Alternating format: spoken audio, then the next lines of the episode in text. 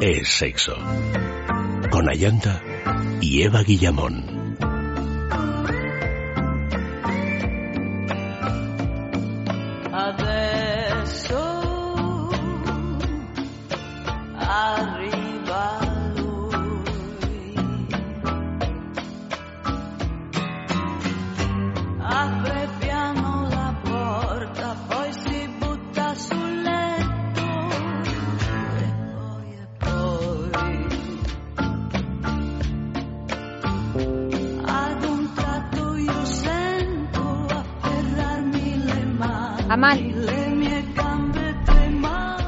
Muy buenas noches, eh, queridos. Bienvenidos a este Sexo de Todo, en el que vamos a hablar de los restaurantes donde empiezan las aventuras. Nuestras direcciones de contacto, sexo arroba es radio el Facebook es sexo y el Twitter arroba es sexo radio. ¿Sabías que más de dos tercios de las aventuras extramaritales empiezan en un restaurante? Un reciente estudio realizado por Gliden.com, la primera web de citas extraconyugales pensado por mujeres, así lo demuestra.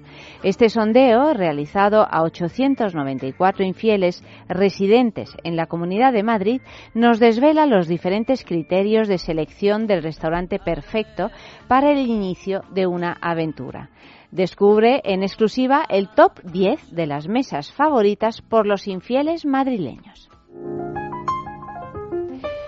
Buenas noches, Eva. Buenas noches, Ayanda. De todas maneras, decir que no son restaurantes que estén eh, destinados a infieles, son restaurantes que a las parejas no mm, convencionales eh, les gusta por la intimidad que son capaces de crear, pero vamos que no son restaurantes que diga bueno pues que diga alguien bueno pues yo aquí no voy a ir porque fíjate yo quiero un restaurante no, no hombre no, en, absoluto en absoluto son restaurantes estupendos sí. que mm, vamos a hablar sobre todo de tres principalmente de tres, donde la gente los elige, pues por lo que decía antes, por ese clima de intimidad y de discreción y, y bueno, y ese gusto por la buena comida, ¿no? Que se respira y se paladea en ese tipo de restaurantes.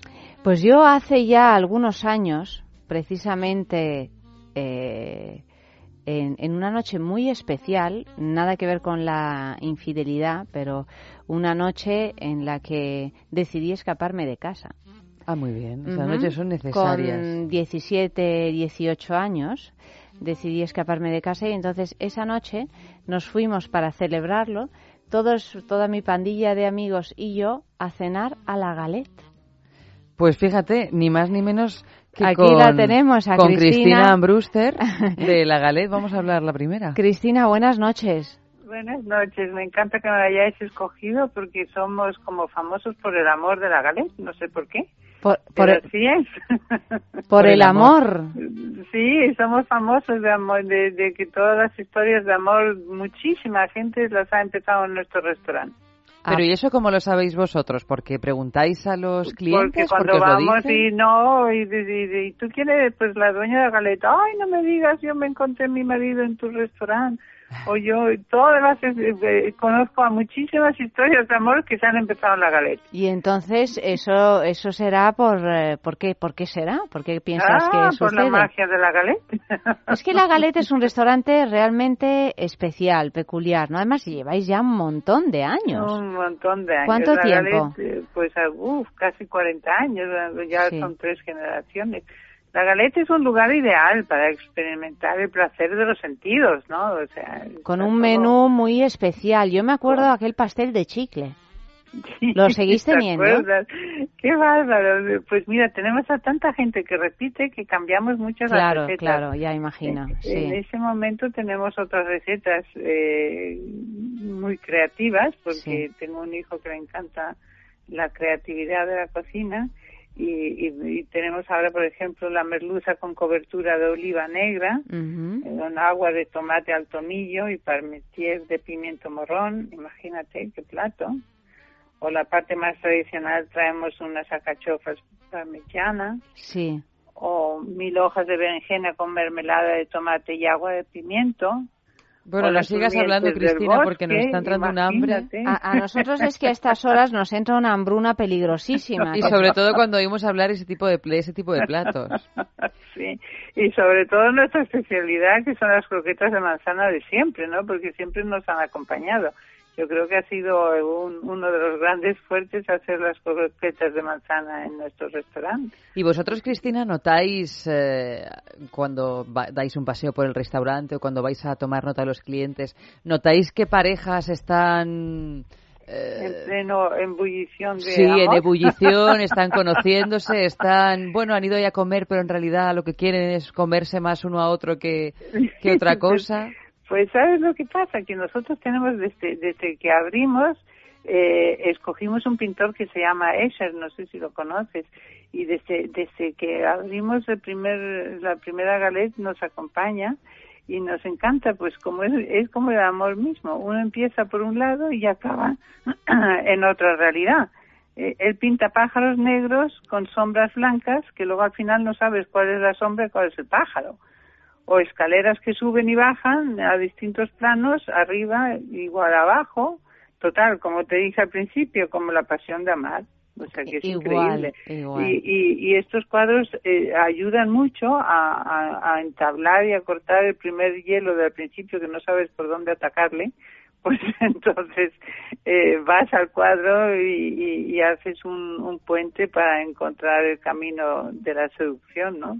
Eh, tenemos eh, varios comedores con distintos nombres y, el ambiente proporciona una sensación de lujo y de seducción ¿no? De lujo, de seducción y también es verdad que de, intimidad. Mm, Total. Porque la iluminación es una iluminación especial, también el hecho de que esté separado con por diferentes ambientes, pues ya te hace sentirte un poquito más recogido, ¿no?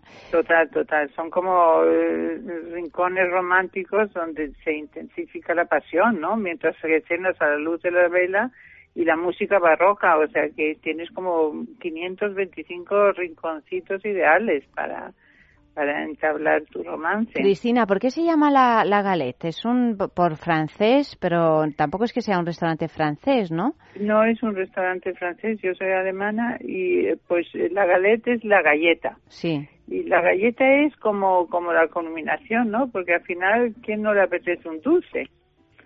¿Qué me vas a contar? Estoy de régimen. sí.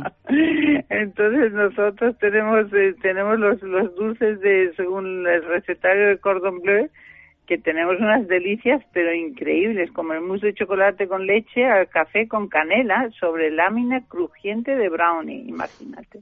Claro, es que aunque, suena. aunque tú vayas con una pareja con la que estás a punto de romper, te comes una cosa de esas y te vuelves a enamorar directamente.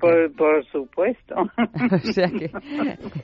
por supuesto. Y luego tenemos una tarta de fresa francesa que se hace con bizcocho genovés y crema muselina. O sea que tenemos un, unos finales dulces que son increíbles. O sea que todos los que, aquellos o casi todos los que van a la galette repiten, enamorados, fieles, infieles, eh, como sean, todos. El principio de amor de todos los estilos y, formas.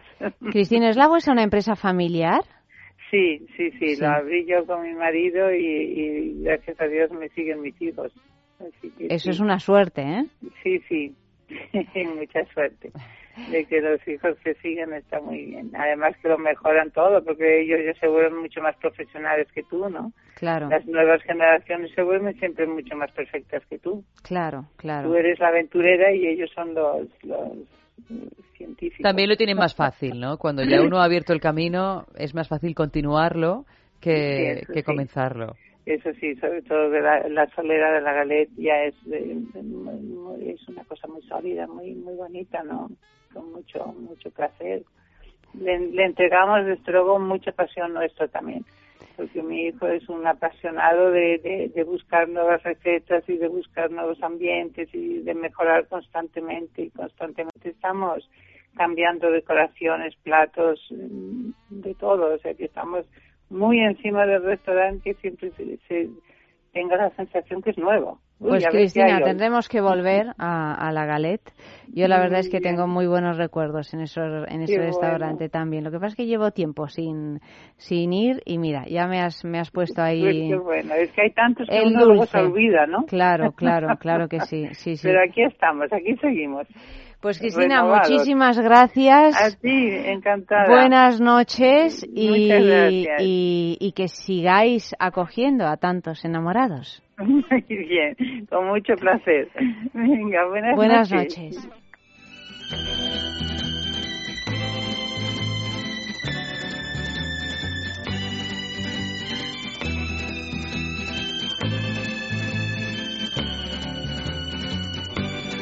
Bueno, me han entrado unas ganas de ir a la galette porque además es ese tipo de cocina así resultón, ¿no? O sea, original, que no sabes muy bien qué plato te van a traer, eh, no la, la, típica cocina española que a veces harta un poquito. Bueno, yo creo que eh, todo harta, ¿no? Sí, todo, puede acabar por eso, pero es una manera de... también puede estar buenísima. No, es riquísima, es riquísima, pero bueno, una manera de, de, cambiar, ¿no? Sí, sí, sí, ahora mismo yo me comería lo que fuera. Menos lo del café con canela por mi odio visceral del café, por, por, lo demás, cualquier cosa. Bueno, hemos, tenemos aquí un sexo en la calle, hemos preguntado lo siguiente, ¿qué características debería tener para ti el lugar al que irías si tuvieras un amante?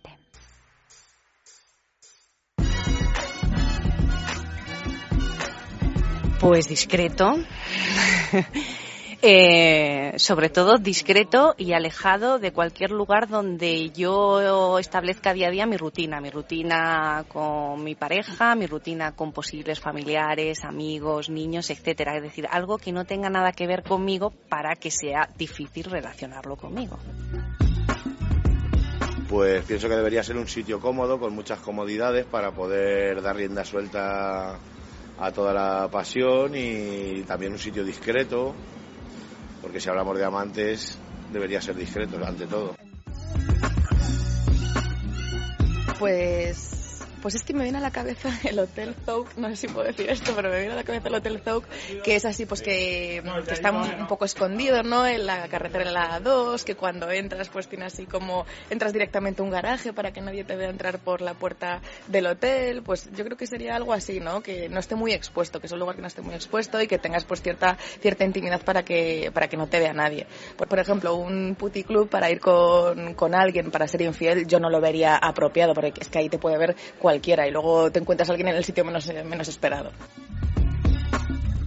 Supongo que hay sitios especiales para eso, ¿no? Hay hoteles de esos extraños en, la carretera que parece que están blindados, ¿no? ¿Eh? Sí, por ejemplo. Eh, sí, o eso, o desde luego nada de mi propiedad, ¿no? Que, que... Sí, no, nada de propiedad, ni piso, ni coche, ni nada. Bueno, depende. Eh, sitios aislados donde no tuviéramos que escondernos o también eh, garitos donde tendríamos que controlarnos. Es que depende de la situación. Pues un lugar donde no vaya normalmente. Pues si estoy acostumbrada a ir sitios de rock and roll, pues sitios más fijos o para que no me reconozca nadie. pues lo más lejano posible de nuestras viviendas y oscuro, que sea oscuro. Pues tendría que ser lo más alejado posible de mi barrio y de su barrio, supongo que tampoco le. Pero sobre todo de mi barrio, que no me encontrase nadie conocido. De ningún lado.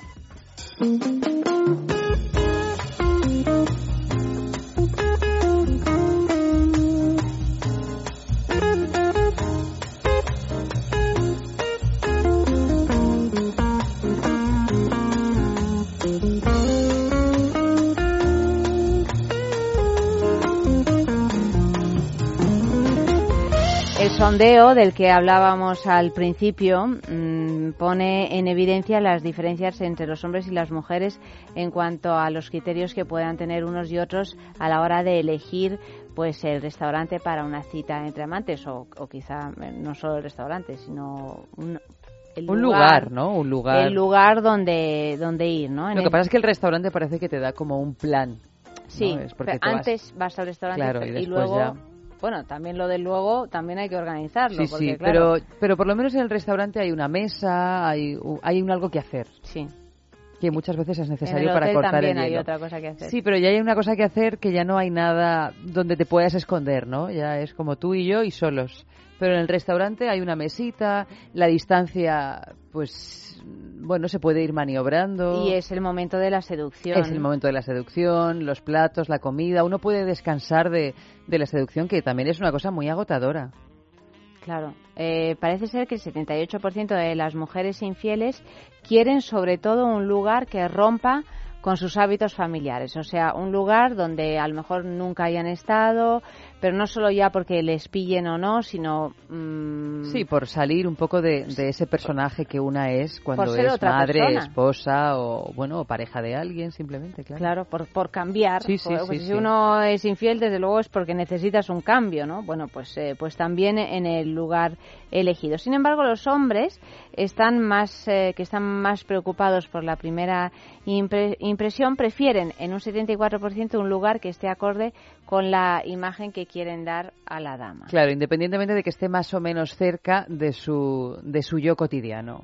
O sea, ellos quieren más eh, fascinar que sentirse diferentes. Aunque ambos están absolutamente de acuerdo en un punto, claro, que es La importante, discreción. que es la discre- discreción donde no ser descubiertos, eh, siendo un criterio pues importante para el 64% de las mujeres y el 69% de los hombres, lo cual me parece bajo, porque si uno es infiel y es decir que lo que lo que desea es que es seguir manteniendo su relación matrimonial, que solo el 64% eh, quieran sí, tener un sí. lugar discreto, no sé, el, el otro que quieren que les pillen. Yo qué sé, a lo mejor hay un punto más de inconsciencia, ¿no? Puede ser. De que no lo piensas, de que ya te abandonas y, hombre, es un porcentaje alto, es una inmensa mayoría, pero es cierto que, claro, se te queda ahí como un 30% colgado, que 30-35, que dices, pero ¿y este 30-35% los pillan? ¿No los ¿No pillan? los pillan? ¿Qué- ¿De qué van? No sé, a lo mejor esta gente que siempre nace con estrella, ¿no? Y que haga lo que haga, Les va bien. nunca le va a salir mal. Sin embargo, la mitad, más de la mitad de, de las eh, mujeres, bueno, pues están muy preocupadas por encontrar un ambiente que propicie la seducción, incluso el amor, etcétera. Pero el, eh, uno de, cada cuatro de los hombres que se preocupan por esto, eh, sin embargo, uno de cada cuatro son los hombres que se preocupan por esto. O sea, que los hombres el tema de la seducción y tal, pues se lo pueden pasar, eh, pueden pasar rápidamente Ellos escogen a una el lugar. segunda fase. Eh, escojan el lugar que vaya acorde con los deseos de, de, bueno, de la imagen que ellos quieran dar y ya lo demás que venga solo. Tenemos otro restaurante, tenemos sobre todo a otra invitada esta noche que es Adriana Soto. Buenas noches. Buenas noches. Gracias. Adriana es de- del restaurante Le Chateau del Entrecot. Le Sí, Chateau del. Entrecot. Jo, qué, qué- qué bien suena, ¿eh? Sí, sí, Que- sí. Imagino que, que tendréis pescado, ¿no? Aquí. Sí, También. también. También, también. Menos mal, Adriana, porque fíjate, yo si no nunca podría ir ni para ser infiel ni para nada. ¿Cómo, ¿Cómo es vuestro restaurante, Adriana? Cuéntanos, ¿por qué ha salido aquí como uno de los favoritos de las parejas? No lo sé, yo creo que es un restaurante que es muy bonito, eh, tiene es muy amplio, tiene mucha luminosidad, con unos grandes ventanales. Aparte de que la carta puede ser eh, eh, más o menos atractiva para el cliente, además el lugar es espectacular. Entonces yo creo que eso es lo que hace que, que muchas parejas vengan a nuestro restaurante. Siempre nos piden estar cerca de los ventanales porque como está en altura, pues tiene muy buenas vistas. ¿En qué zona está, Adriana? Está entre la zona de Hortaleza y Barajas, Sí. por la zona de IFEMA. Sí, sí, sí, sí. O sea, alejadito del centro y del bullicio. Sí, efectivamente. Es una zona muy tranquila, con muy buenas vistas, muchas arboledas, muchos parques. Aparte de las posibles parejas infieles que podáis tener, imagino que también Que tendréis... eso yo no, no, nosotros no sabemos nada. Ten- claro, no sabes nada, por no andáis preguntando. Hombre, No, no, faltaría claro. más, faltaría más, pero tendréis tam- también parejas de fieles que vuelven. Sí, eso por supuesto. Claro que sí. Tenemos muy buenos clientes que, que repiten. Cuéntanos un poquito cómo es el menú de este restaurante. Nosotros no tenemos menú, es Bueno, es el menú, carta, ¿qué es lo que- sí, sí, es lo que proponéis? Tenemos eh, una mezcla de, aunque el restaurante es, el, el nombre es francés, sí que tiene un poco de mezcla de cocina mediterránea. Entonces podemos encontrar muchos platos de la cocina francesa, pero también eh, platos españoles o platos eh, tradicionales a los que les hemos dado un poquito la vuelta. ¿Y el entrecot? El entrecot, bueno, el entrecot lo podemos encontrar en cualquier... ah, bueno, sí, pero como lo habéis llamado el chateau del entrecot, me imagino que tendréis unos entrecots Sí, tenemos unas, unos entrecot que vienen, son a la parrilla, que es, la carne es muy buena, y luego van acompañados con unas salsitas, que toda la base es una de salsas francesas, y, y es lo que da nuestro toque especial. Y con respecto a los postres, ¿qué tal? Los postres también, están los postres más españoles y algunos franceses, como está la tarta tatín de manzana con helado de vainilla, que está espectacular. Eso es una barbaridad, eso es un pecado capital. ¿Eh? El frío y el caliente, la ahí tarta juega tatín muy bien. es que es favorita, favorita. O el culán de chocolate, que También. está- ya es muy conocido, pero Me también apunto al culán. No, no importa La que sea no conocida. deja de probarlo, claro. va También probándolo por todos la tarta tatín también es un clásico y cada vez que uno la saborea es, es una fiesta. El Sí, sí, paraíso. Yo fíjate que creo que nunca he probado ni la tarta de ni el gulán. ¿Pero qué estás diciendo, Eva? Así como no, te pero es cuento. que eh, tú a veces me dices unas cosas que me dan ganas de llorar, como si fueras una pobre huérfana. Pero ¿sabes lo que pasa? Que es que yo Que soy... ahora me dirás que no te parece bien comer tarta tatín y Sí, gulán de chocolate. bueno, pues me imagino que estará bueno. Si todo el mundo lo pide, será que está delicioso. Pero yo es que me hipnotizo fácilmente. Entonces a mí me dicen tarta tatín, gulán de chocolate, tarta de queso y ya no oigo nada más. El momento Solo que tarta escucho de queso. tarta de también queso, tenemos tarta de queso. Yo, si a mí me dicen Pero los mira, postres, perdonadme, pero la tarta de queso en comparación con un culán de chocolate, con Pues- el corazón mm, que se te deshace de chocolate. No digo yo o que no una- esté bueno, es pero una- tú no tienes fascinación por algo que cuesta salir de la fascinación. Yo oigo tarta de queso y ya es como, como que no oigo nada más. Y voy como un burrito hacia la tarta Nada, de pues queso. eh, para eliminar esta querencia vamos a tener que llevar a Eva, ¿verdad, Adriana? Claro, A y que lo. Y probaré de primero tarta de atín, de segundo gula- culán No, de porque chocolate si no te va a dar un y de tercero tarta de queso. Tarta de queso. No, pues tendremos que ir tres veces. Tendremos que ir tres veces. Y automáticamente después me voy a, a por la insulina porque me habré convertido en diabética. Bueno, Adriana, muchísimas gracias por eh, Muchas gracias entrar a a estas horas y esperarnos hasta tan tarde. Gracias, querida. Nada, gracias a vosotros. Buenas Aquí os noches. esperamos. Hasta luego.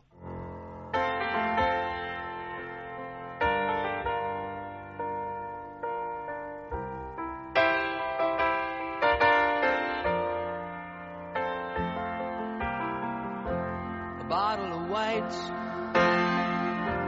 a bottle of red,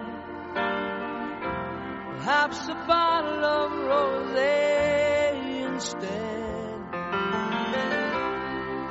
Get a table near the street in our old familiar place, you and I, face to face. Mhm. A bottle of red bottle of whites. It all depends upon your appetite. I'll meet you anytime you want in our Italian restaurant.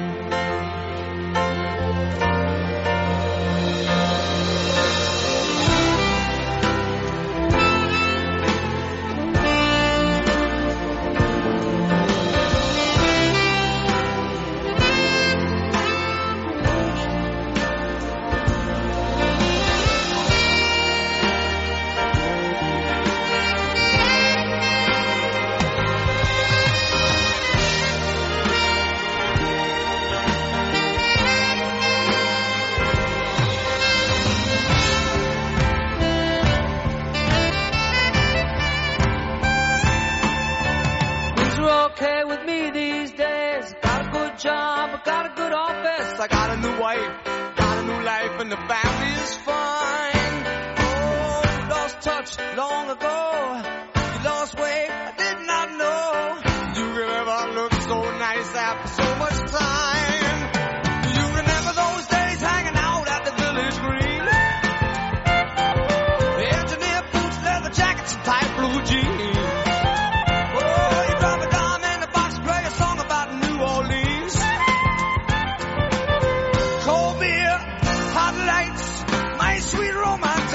these nights.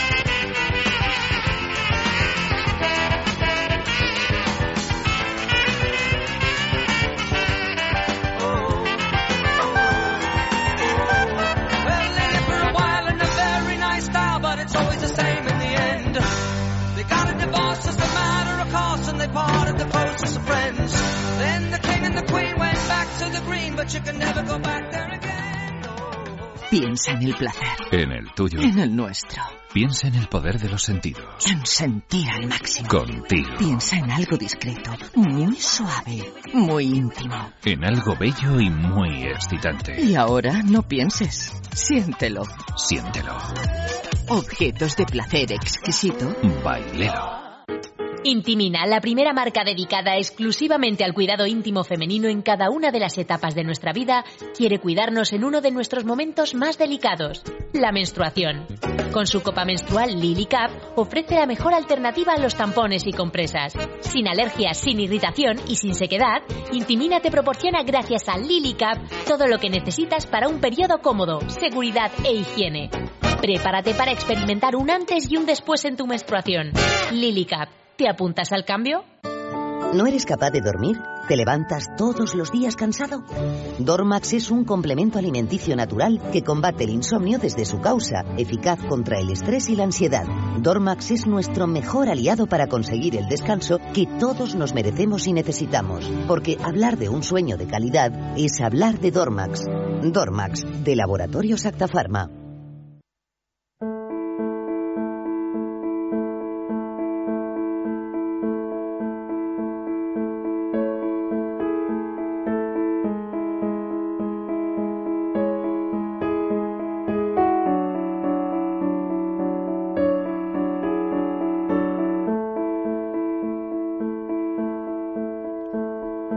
Vamos ya con las grandes mujeres en la historia, una marca de Intimina. Este, es- este es un personaje fantasma que está patrocinado por Intimina, que es esa marca que se ocupa de los cuidados íntimos de la mujer. Meteros en su página web www.intimina.com y veréis, veréis las cosas tan divinas que, que tienen. Lo digo de corazón, ¿eh? realmente muy muy interesantes. Eh, lo que estamos promocionando ahora es la Kegel Smart de Intimina, que es un ejercitador inteligente del suelo pélvico. El suelo pélvico es ese músculo, pues que si no lo tenemos bien entrenado, pues podemos tener cosas muy molestas las mujeres, como pérdidas de orina, incluso pues eh, no tener tanta sensación a la hora de practicar el sexo o mm, problemas eh, después del parto, antes del parto, etcétera. O sea que bueno, que conviene tener esa zona bien saludable y la mejor manera pues es utilizar la Kegel Smart de Intimina. Os vamos a leer las pistas fantasmas, las vamos a colgar en Facebook, podéis participar a través del correo electrónico sexo a través del Facebook es sexo y a través del Twitter arroba es sexo radio. Y vamos allá. Mm, primera pista. Eva eh, y todos. Es la vocera del Museo de Historia Nacional de la Mujer de Estados Unidos, por lo cual ha donado un montón de dinero. Refieres a la portavoz? Sí, es que esta es una traducción, eh, sí, es la portavoz, sí. Vale, del Museo de Ciencias Naturales, de Historia Natural. De Historia Nacional de la Mujer. Historia Nacional de la Mujer, por Dios, no tengo ni idea. Vivió con un actor del que no voy a decir el nombre durante tres años hasta su muerte en marzo de 1978. Se casó. Uh, pero el- eh, cuando yo nací, en marzo de 1978. Exactamente. Se casó con un escultor el 30 de septiembre del mismo año. La pareja ha tenido y tiene cuatro hijos. Sí sabe, sí, es una mujer que conoces perfectamente, perfectamente, vamos. Y además creo que te gusta. Tercera pista, ha grabado una serie de audiolibros para niños, los cuales posteriormente eh, pues le, le dieron la oportunidad de ser nominada al premio Grammy. De hecho, fue nominada en 1986 por El Conejo de Peluche en la categoría de Mejor Álbum para Niños. ¿Es una mujer que tiene otra actividad principal? O sea, su actividad principal no es esta, Yes. sino tiene algo que ver con la gran pantalla. Tiene que ver con la gran pantalla, claro. ¿Qué Tiene otra actividad eh, eh, principal, porque claro, si decimos cuál es la actividad principal, Eval y Encarnación lo descubren enseguida. Creo Entonces, sé quién es. hemos dado otros datos, quizá menos conocidos. Y, y no tenía ni idea que era la, la portavoz del Museo de Historia de la Mujer. Bueno, es que menuda es ella. Pero sí, sé quién es. Pues a ver, ¿con qué letrita empieza? Con la M Sí, señora. Con la S. Y MS, efectivamente, sexo arroba es radio punto fm, el Twitter arroba es sexo radio y el correo electrónico es sexo arroba es radio punto fm. Debutó en el cine con un pequeño papel en la cinta Julia, pero se destacó rápidamente durante la década de 1980 por el tecnicismo, la solidez, la amplia expresividad y los distintos dialectos que impregnó a, a sus personajes en, en dramas. Es una auténtica experta, quizá la mayor experta que hay en lo que a la interpretación se refiere a la hora de eh, imitar acentos. Sí, la verdad es que se le dan fantásticamente. Es impresionante. Y ya para terminar, ha recibido 18 nominaciones al Oscar, ganando en tres ocasiones, y 28 nominaciones a los Globos de Oro, siendo ocho veces ganadora. Ha recibido. veces sí, sí, ganadora. sí, sí, sí, sí. ¿Pero ocho Oscar tiene? No, tiene 18 nominaciones al Oscar, que, que se dice pronto, ¿eh? Pero se lo ha llevado muy pocas veces. En tres, Tres, tres, ocasiones. Y 28 en los Globos de Oro y se la ha llevado ocho veces. No está mal, ¿eh? No, no está mal, no está mal. No pero está claro, mal. 18 nominaciones al Oscar. Bueno, yo no sé si hay alguien que tenga más, realmente. O sea, es posible que, es que que- eso es- que bata el récord. Lo que pasa es que yo creo que muchas veces no le han dado el Oscar, no porque no se lo mereciera, sino por, por no dárselo Por todos los vergüenza, a- claro. 18 años seguidos. Hombre, es que a esta O mujer, sea, la verdad, les podría hacer el bien Oscar podrían vez. Sí, por eso Sí, digo, sí. que bien podrían haberle dado 18. Es como un valor seguro. Sí. Aunque tu película sea una mierda, si Ella la tienes a ella, probablemente te la engrandezca a límites insospechados. Ha recibido como intérprete la mayor cantidad de nominaciones para ambos premios y ha sido galardonada con más globos de oro que nadie en la historia. Yo por eso, cuando la veo en los Oscar que está nominada, la hemos visto, pues eso, en numerosísimas ocasiones, ella está muy tranquila. No, claro, fíjate, O sea, tiene ya ya- una escuela. Ah, que me han nominado otra vez. O sea, es como si, no sé, como si te llega por correo el sobre del banco. Claro. Sí, tú piensas, bueno, no le pues nada, ninguna mira, si me da, si me lo dan, pues subiré y- e improvisaré algo. Y si no, pues eh, nada, tan contenta porque el año que viene me nominan otra vez. bueno, ¿quién es, quién es esta mujer que, la, que vamos a escuchar de ella? Ah, claro, es verdad que, que en esta película cantaba, bueno, cantaba increíblemente bien y bailaba también muy bien, pues esto que son, como son los americanos, ¿no? Sí. Yo esta película lloré como una perra viéndola. What happened to our love? It used to be so good. So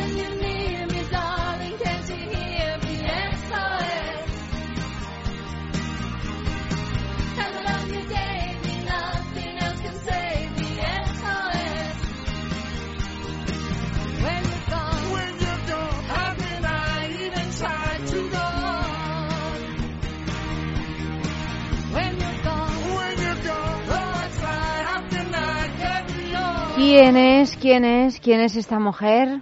Muy fácil, muy fácil. Esta es eh, la banda sonora de Mamma Mía, una película musical que se nos hace algunos años con muchísimo éxito también. Bueno, en Facebook lo han averiguado. Lo han adivinado, Sí, por aquí sí, sí, también. lo han averiguado, por ejemplo, Encarnación, por supuesto, Emilio también, JJ también. Pilar Gallán. Bueno, al principio se estaba equivocando y decía eh, eh, Marilyn Monroe, pero no. Eh, Pilar Gallán, Ana Ruiz, mm, José Moreno también. Meryl Streep es la gran mujer en la historia de esta noche. Noticiero ardiente. Pues en este noticiero ardiente vamos a dar unas claves para triunfar en uno de los conciertos más sorprendentemente deseados de la temporada de conciertos, que es el de Miley Cyrus. Hace bien poquito la tuvimos aquí en España y debido a esa visita pues salió un- unas claves para, para saber qué hacer si queremos ir a ver a esta princesa del pop juvenil, aunque ya más bien del pop adulto. O pornográfico.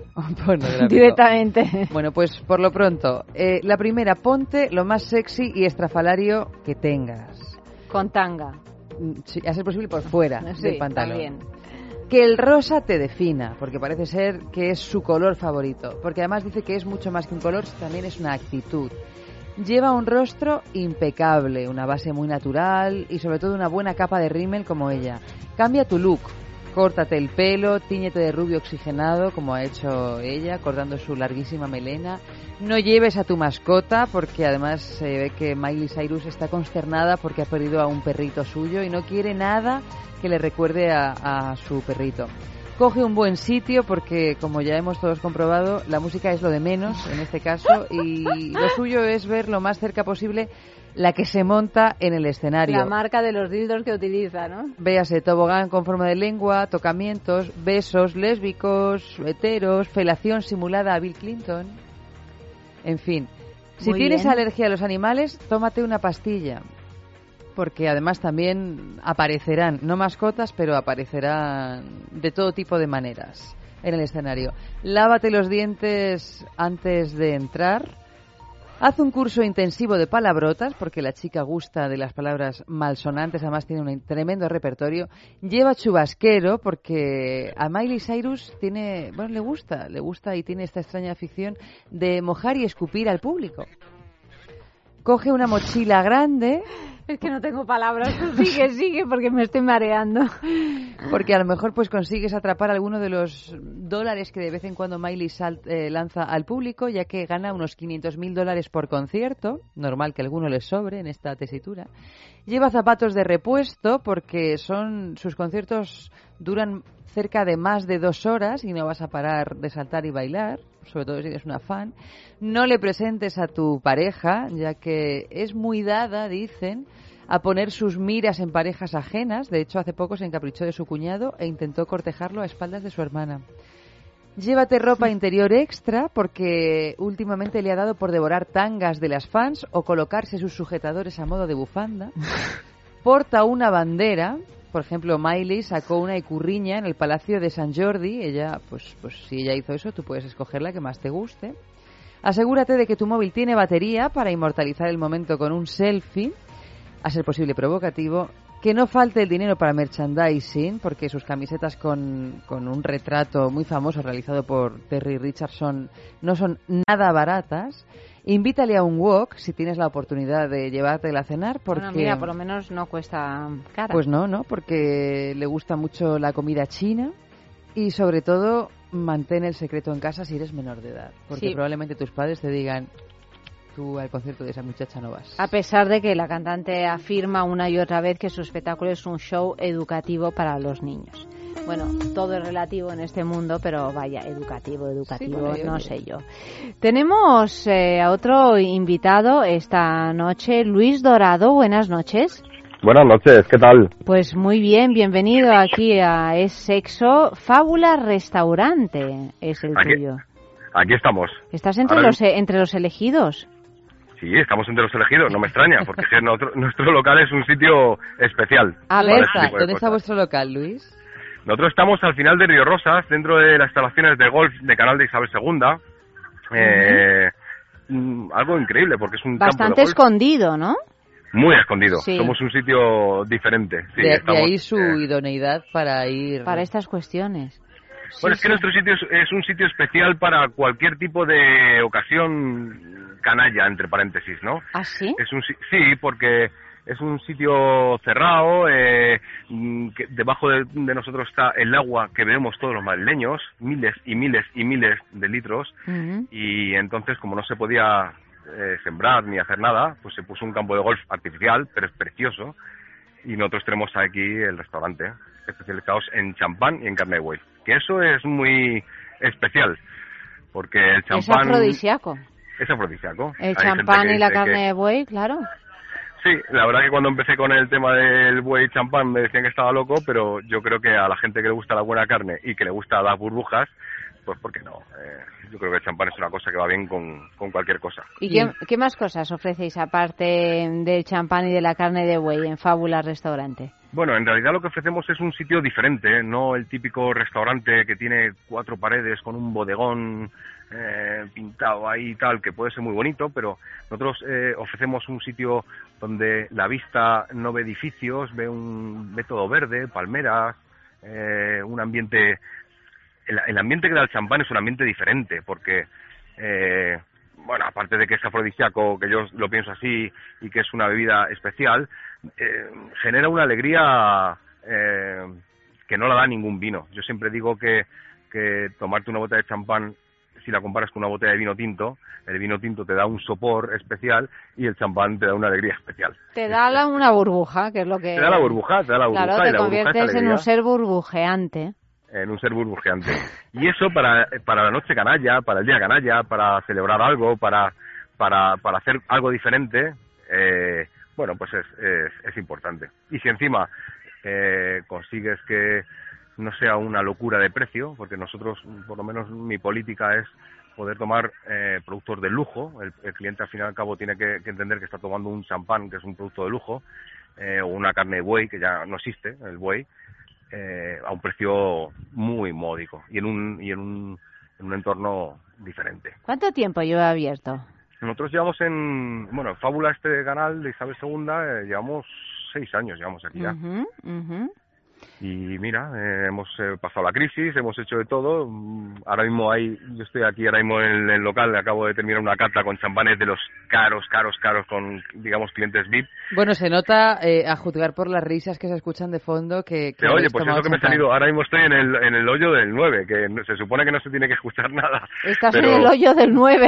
Estoy, se supone que estoy solo y no se tiene que escuchar ¿Y nada. qué pero tipo sí. de sarao tenéis esta noche, a estas horas, eh, a la Pues ahora 1 y mismo- 32 en el Fábula Restaurante? Pues mira, aparte de que el local lo hemos tenido, cuando llega el buen tiempo, la verdad que nuestra terraza es muy agradable y estamos siempre Claro, completos. porque si uno se mete en vuestra página web, www.fabularestaurante.com, eh, veis fotos, pueden ver fotos donde hay unas mesitas en una especie de campo de, de césped, que no sé si será el, el propio campo de golf, me imagino Sí, que... sí, es el campo Ah, de sí, o Sí, sea sí, que nosotros lindamos con el campo de golf. Sí, sí, sí.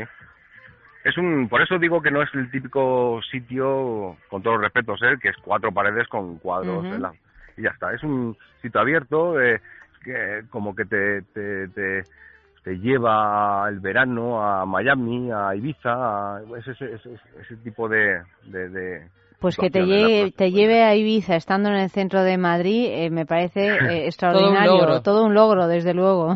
Sí, sí, sí, esa es la suerte, que- porque estamos a cinco minutos de la castellana. No, no tenemos que olvidar que es que estamos a cinco minutos de la castellana, que es que son muy difícil conseguir un sitio tan diáfano, con tanto verde, sin edificios a los lados, a cinco minutos de la castellana es algo que, que- bueno que te transporta. Estas sorpresas nos da nos da Madrid a veces, ¿eh? O sea que, que muy bien, lo tendremos en cuenta y en cuenta iremos a brindar con champán, Eva y yo, que nos claro. encanta el champán. Y, y, y, y nada, muchísimas gracias por atendernos nada, a pesar de, la, la fiesta que tienes por ahí detrás. Pues mira, hoy hoy me parece que me ha comentado antes hace un ratito el metre que llevamos hoy, que es jueves, ¿no? sí, jueves. 86 botellas de champán un jueves eh, por la noche. eh, ¿Y dónde está la crisis, Luis? Bueno, ¿sabes lo que pasa? Que la crisis es relativa, me refiero a... eh, Menos hay- mal. No, no, me refiero a Al que... menos para eh, algunos. No, también tenemos clientes que, oye, que tienen una celebración especial o que es una parejita o que se están conociendo, lo que sea. Y lo bueno de nuestra idea de negocio, como te he comentado, es que puedes permitirte de vez en cuando un lujo de tomarte un champán y que no te cobren Claro, 300. no- Nosotros una botella de champán cobramos una botella, no, digamos, brut normal, que no sea milésime o algo especial, a 37 euros. Sí, o sea que es un era- precio era locura. posible, sí, sí, sí. No es una locura y que gracias a bueno todo el esfuerzo de muchos hosteleros pues estamos consiguiendo que la gente empiece a, a entender el champán como un producto de lujo pero sin tener esos márgenes brutales que, que, que algunos locales tenían hasta hace bien poco hasta hace muy poquito daba vértigo pedir una botella de champán en cualquier sitio ¿eh? y ahora mismo ya muchos hosteleros estamos apostando por el champán como una vida diferente divertida canalla eh, lujosa pero a un precio bueno pues Posible. un margen digno Seguro que tanto los fieles como los infieles gustan de brindar con champán. o sea que muchísimas gracias, eh. Luis, y, y mucha suerte. Muchas gracias y gracias por, por, por dar eco a, a este tipo de cosas, que siempre se agradece que la prensa se acuerde de cosas diferentes de la vida. Sí. Y, y nada, que encantado de saludarte y que un besazo muy grande a todos los champaneros, besazo burbujeante, como digo yo siempre. Perfecto. Buenas noches, Luis. Buenas noches, muchas gracias. Piensa en el placer, En el tuyo. en el nuestro, Piensa en el poder de los sentidos. en sentir al máximo. Contigo. Piensa en algo discreto, muy suave, muy íntimo. En algo bello y muy excitante. Y ahora no pienses, siéntelo. Siéntelo. Objetos de placer exquisito. Bailelo. Intimina, la primera marca dedicada exclusivamente al cuidado íntimo femenino en cada una de las etapas de nuestra vida, quiere cuidarnos en uno de nuestros momentos más delicados, la menstruación. Con su copa menstrual Lily Cap ofrece la mejor alternativa a los tampones y compresas. Sin alergias, sin irritación y sin sequedad, Intimina te proporciona gracias a Lily Cap todo lo que necesitas para un periodo cómodo, seguridad e higiene. Prepárate para experimentar un antes y un después en tu menstruación. Lily Cap, ¿te apuntas al cambio? Hablemos de Dormax. Fatiga, estrés, cansancio acumulado, irritabilidad son síntomas claros de insomnio y de una falta de sueño reparador que día a día afectan a nuestra salud y calidad de vida. En estos casos, Dormax Complemento Alimenticio Natural es una solución eficaz. Dormax nos ayuda a neutralizar las causas que nos impiden dormir, asegurándonos un descanso de calidad y verdaderamente reparador. Dormax, de Laboratorios Actafarma. Llévame a un lugar discreto para, era el tema, es el tema de esta noche, si queréis ganar un fin de semana en el balneario de la Ermida, pues lo de siempre, tenéis que escribir un mensaje con el tema del día. Un fin de semana para dos personas con alojamiento, desayuno y circuito termal los dos días incluidos una estancia en el balneario de la Ermida, que está en los picos de Europa y que es un sitio de una belleza extraordinaria.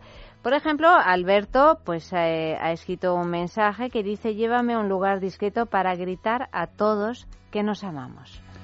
Marisa dice, llévame a un lugar discreto para rescatar mis mares y hacer los tuyos. Llévame a un lugar discreto para despeinarte. O Encarnación que dice, llévame a un lugar discreto para que nadie nos robe un segundo de disfrutar de nuestro amor. Isaac Pradel, llévame a un sitio discreto para poder descalzarte con tranquilidad. Emilio dice, llévame a un lugar discreto para que nada ni nadie pueda distraerme y así poder disfrutar de tu maravillosa compañía. Y luego, pues mira, nos cuenta Gliden en Facebook también, han colgado una, una noticia, que son los que nos han comentado este ranking de restaurantes para infieles, que ha aumentado tremendamente la infidelidad femenina en Europa, pero las mujeres, en lugar de escoger amantes hombres, escogen amantes mujeres. Pero sí, es que claro, es que y ahí mareando la perdiz y dando la vara y tal y cual, pues Así al que ya has final, dicho, pues, mira, eh, esto no. eh, Claro, claro, pues está muy bien. Eh, sexo en la calle. Hemos preguntado cuál sería para ti el sitio ideal en tu ciudad.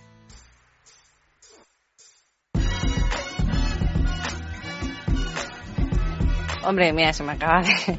Lo, más como más excitante, ya que uno se, se pone a tener un amante, yo creo que tres sitios. Uno, en, estando cenando, pero te vas a la intimidad, los baños de un restaurante medianamente aseado pueden ser muy, muy seductores. La ribera de un río, también es un sitio muy de película y que yo creo que a todos nos, nos llena de más pasión. Y, y la parte trasera de un coche en plan adolescente donde se recuperan muchos sentimientos perdidos. Yo la verdad es que tengo una casa súper confortable y con toda la comodidad. Es para esos menesteres. Yo si tuviera un amante, me iría con él lejos de la ciudad donde yo viviera. Y si al ser posible me iría a la playa, una playa desierta, una playa paradisíaca, para estar allí con él tranquilo, sin miedo de quien me pudiera ver, etcétera. Eso en un lugar abierto. En un lugar cerrado, pues, pues me iría a lo mejor a una casita rural, pero lo mismo, lejos de la ciudad donde yo, donde yo viviera, una casita rural, un entorno pues, campestre, ¿no? Para estar allí en el campo tranquilos. Siempre algo que sea tranquilidad. No me metería en un barullo de ciudad o algo, ¿no? Me metería en algo tranquilo y lejos de, lejos de todo. Pues supongo que no al aire libre y a lo mejor eh, eh, alguna clase de, de restaurante eh, eh, fuera del círculo habitual de, de, de la otra pareja, ¿no? De, quizá otro barrio, otra zona de la ciudad, etcétera, etcétera, sí, donde poder sentirse más seguro, ¿no? No entre la paranoia. Pacha, que no he ido en mi vida. Pues es que es el amante que me sugiere el sitio. Eh, puede ser un bosque. eh, bueno, tenemos muchísimo bosque en el norte de Madrid, como la Barranca, por ejemplo, o un restaurante árabe donde te puedes tumbar, no sé, depende. Eh, bueno, pues con mi amante eh, no sé si iría, pero bueno, sí, un sitio muy romántico y que me gusta mucho es la zona de las Vistillas, eh, desde arriba del parquecito que se ve la, la iglesia esta de San Francisco iluminada y un poquillo todo Madrid. Pues a mí un sitio muy muy especial sería en Vallecas. Hay un cerro donde se ve todo Madrid. Es bastante bonito y creo que es ideal ahí. En una montaña y bastante romántico. thank you.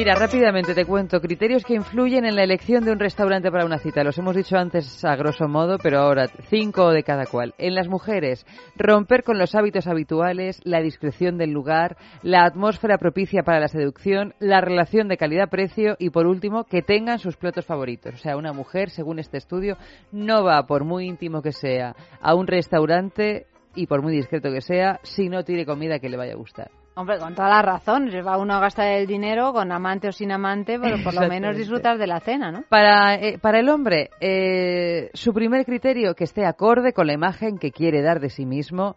Eh, segundo, la discreción del lugar. El tercero es un criterio que a mí me ha llamado mucho la atención, que esté próximo a un hotel. El cuarto, relación Incluso que sea el calidad-precio. restaurante del Sea el hotel. restaurante del hotel a ser posible. Y el quinto, atmósfera propicia para la seducción. Pero lo de la proximidad a un hotel, digo, tú fíjate qué vaguería. Sí, sí, sí, sí. Porque también Y pasan por el restaurante porque no tienen Claro, otro remedio, claro, claro, que si no, a lo mejor... Porque ir iban directamente al hotel a directamente lo mejor es un poco brusco. Vamos con nuestro horóscopo erótico de la semana.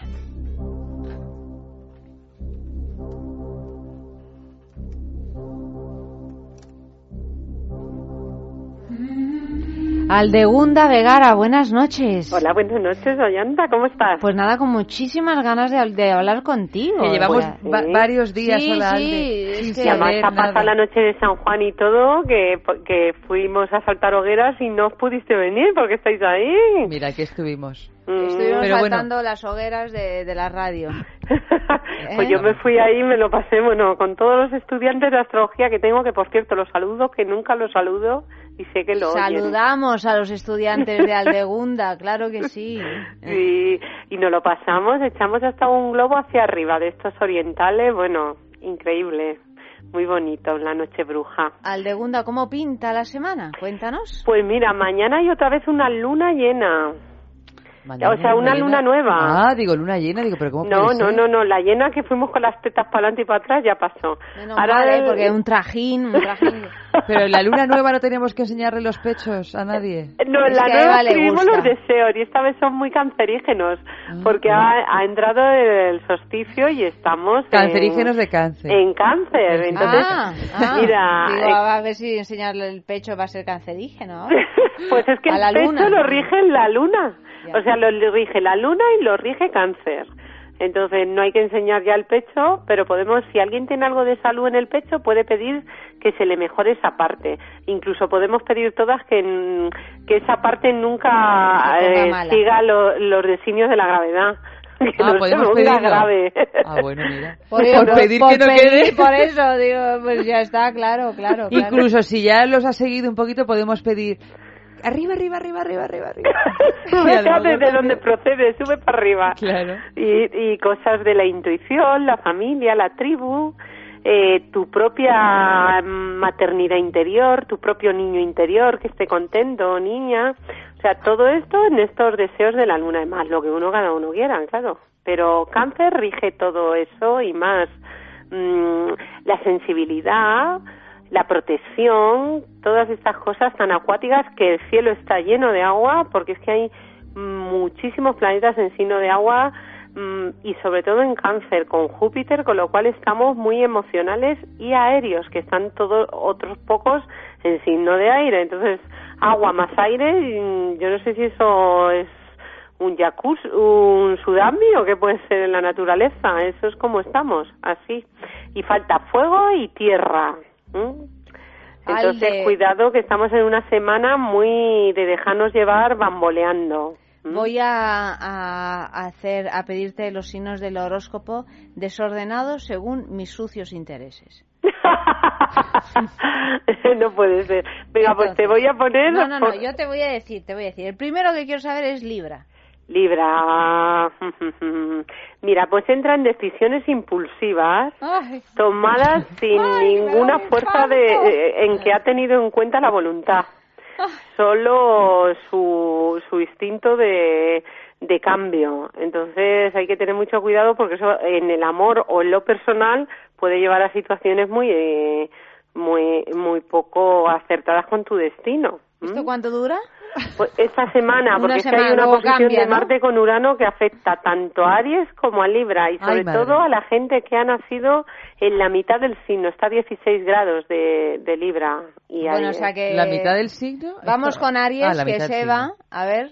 Sí, Eva pero yo creo que he también- nacido en la primera parte del signo. Tú has nacido, bueno, pues te libras un poco, pero Ah. aún así está. Aún así, ah, decisiones impulsivas, Sí. poco ponderadas. Ah, sí. Lo Fíjate. bueno que te... ¿eh? Con lo serena que sí. estoy yo últimamente. Lo digo, lo digo sinceramente. ¿eh? Sí. Está muy serena últimamente, doy fe.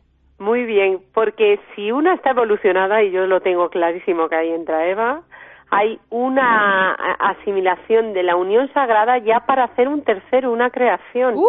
Eva, Sí, o sea, así te lo cuento. Este es mi momento. Estás en el momento de crear un tercero, realmente de o de proyecto conjunto o de persona conjunta. Los Aries están en eso si la persona está evolucionada. Ah.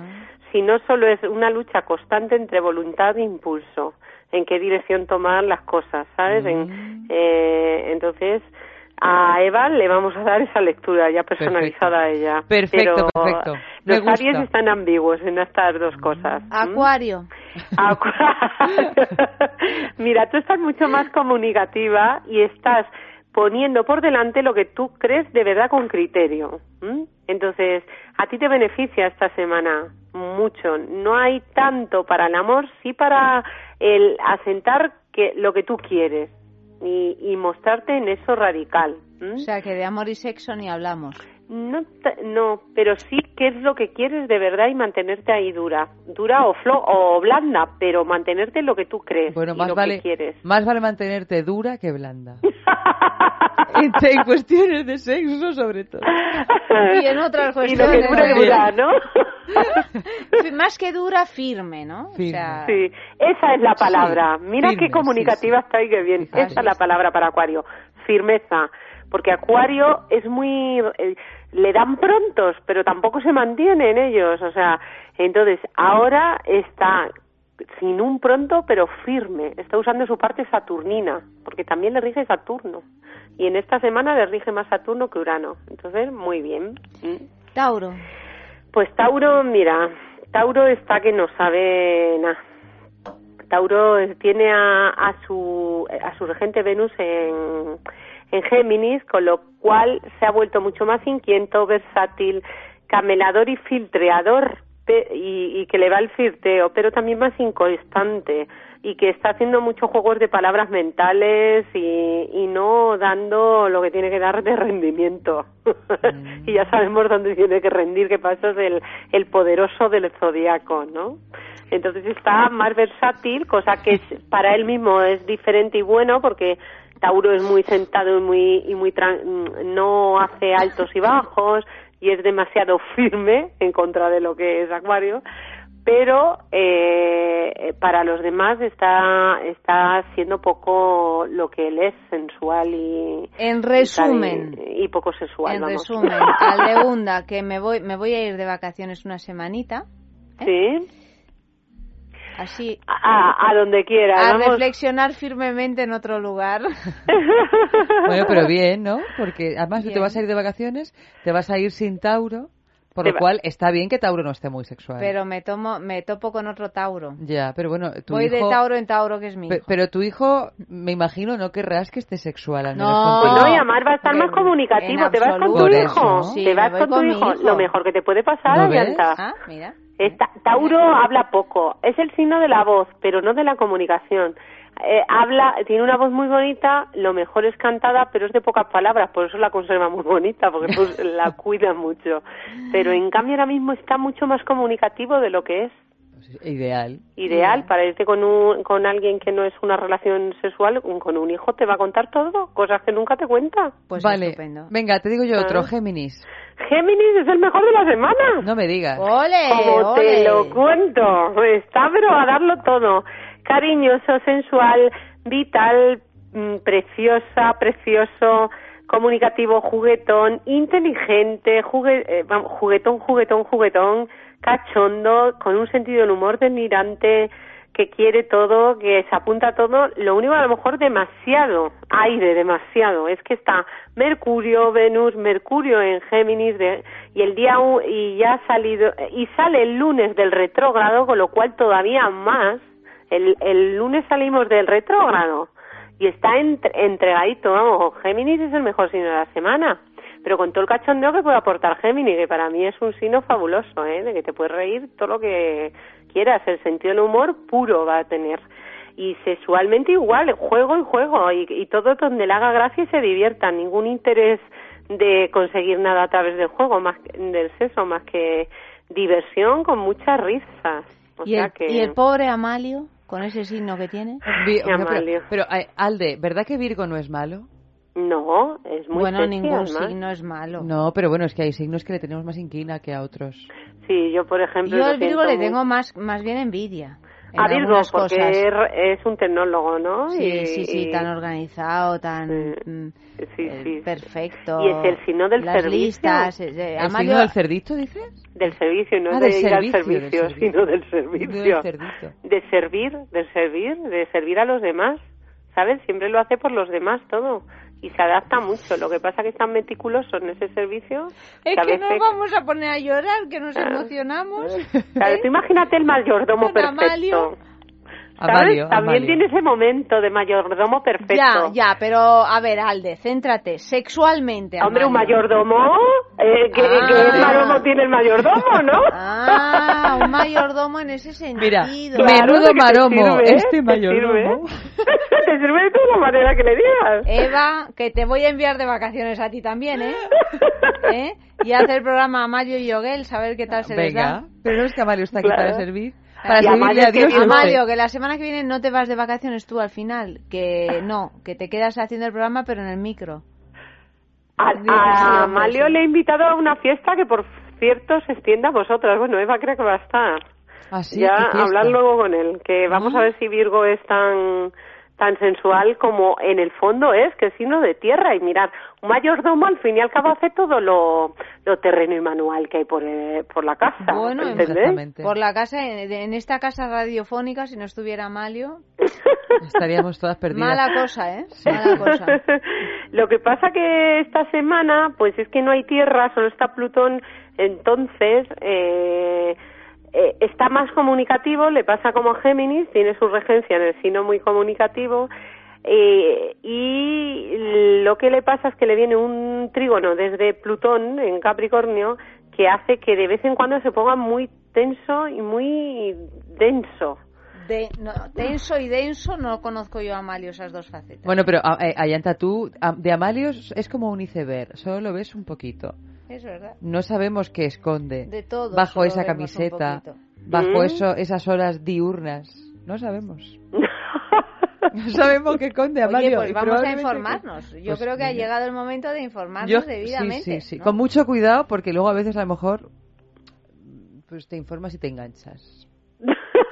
Hay que tener cuidado con ellas. Yo, que estoy en esta posición tan delicada según mi astrología, hoy no puedo informarme. Bueno, pues nada, nada, pues pasamos Eso, no página. tomes decisiones impulsivas. No, por eso, por eso. Yo que soy muy dada a la impulsividad, eh, ahora voy Mm. solo a mirar. Cáncer. Cáncer, mira, lo primero felicidades a todos los cánceres. Ah, es verdad que están de cumpleaños. Claro, luego mm, eh, mañana que está la luna nueva, pasado y al otro, tremendos, tremendos. Yo no me los cruzaría de, de lo salvaje que pueden llegar a ser, ¿eh? Pero para bien. Para bien. Uh, qué bien. Hay que ¿Sabes? cruzárselos. Que, que pueden ser, vamos, verdaderas mm, bestias de, de los bosques. O sea, de, De los bosques urbanos. de los bosques urbanos. Imaginaros como el hombre lobo que te coge y, y adiós, o la mujer pues, loba. Eh, las grandes lobos y lobas. ahí. Valde, que tenemos muy Sí, poquito sí. tiempo. Leo. Pues Leo, pobre, Leo eh, no está muy allá. Leo está más suave de lo natural, Mm, más dulce, más cariñoso, pero bueno, eso está bien para Leo. Está más sensitivo y amoroso, no tanto efervescentemente sexual.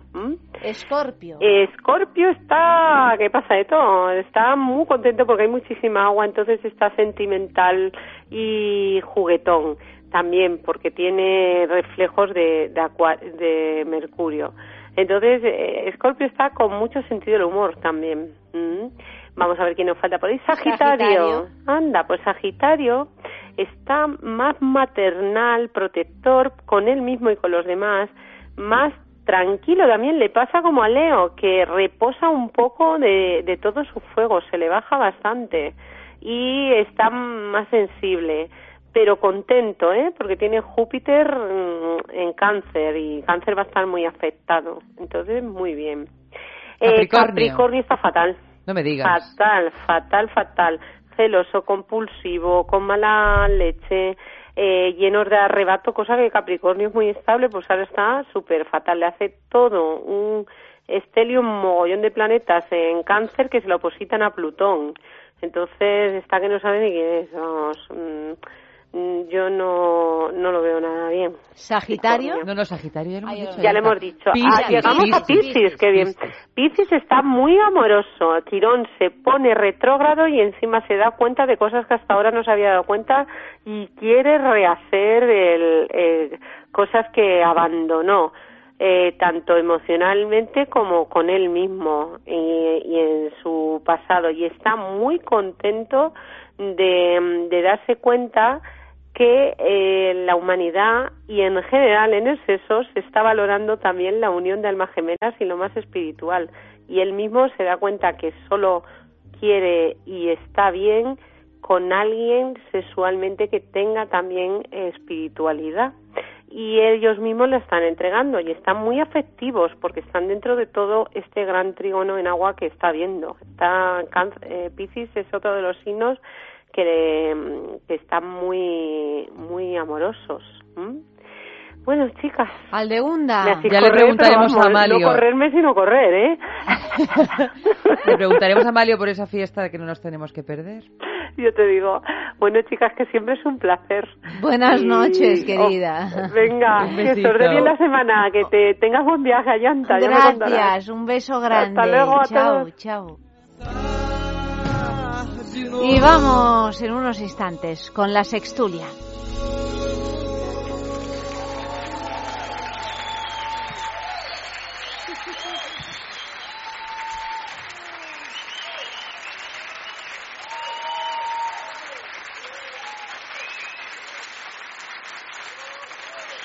A gratidão é nossa, dos intérpretes, para os compositores.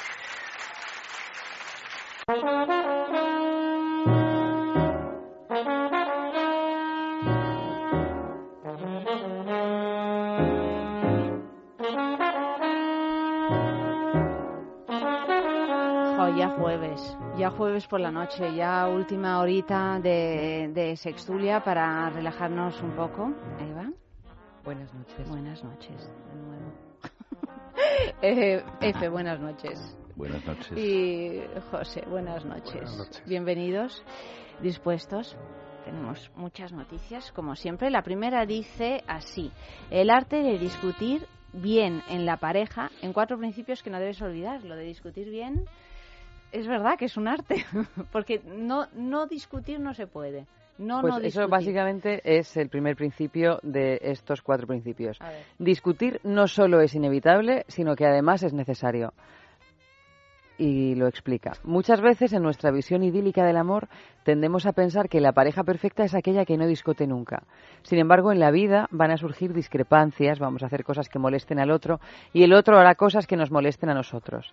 Tenemos que tomar decisiones más triviales y otras mucho más relevantes. En definitiva, que van a surgir conflictos necesariamente y que la pareja tiene que asumir que la discusión es hasta saludable.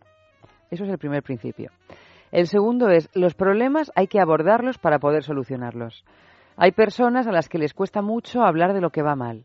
Algunas tienen mucho miedo a la posible reacción del otro y prefieren callarse.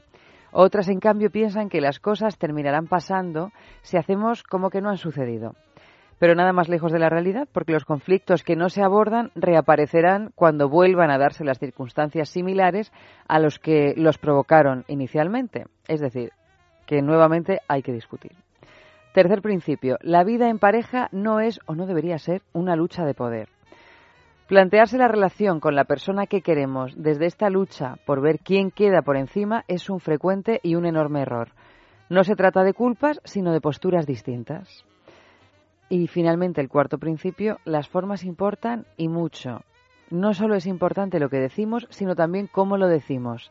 Intentemos ceñirnos al hecho concreto que nos ha molestado en lugar de sacar la lista de agravios pasados. O sea que hay que discutir, pero concretamente, y no como una excusa para siempre hablar del mismo tema. Estas son las cuatro formas que ha ideado una psicóloga que dice que son las más saludables para la vida en pareja. A ver. es- yo creo que discutir en, en pareja es, es muy cultural también, ¿no? O sea, hay eh, la típica escena de un matrimonio italiano que están todo el día echándose la bronca uno a otro y gritándose mucho, ¿no? Frente al, al- a los más del norte que, que, que mantienen en silencio todo hasta que un día estalla la cosa y es Y hay un terrible, asesinato. ¿no? Y hay- sí, hay algo allí o la familia de repente se deshace, o sea, es una familia hasta ese día que deja de serlo, ¿no? Es, o sea, que, que es una... Y, discutir en ese sentido es bueno, quita presión, ¿no? El problema de discutir mucho es que crea hábitos.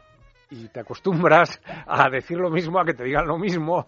O sea, entras en dinámicas que se repiten. Y yo creo que esos hábitos a veces pueden ser también peligrosos, a pesar de que sirvan de, de, válvula para, para quitar presión. Entonces, no sé, es un equilibrio difícil. Cierto, entre una escena de matrimonio de Berman y las de Woody Allen, pues hay un abismo, o sea, es un desierto.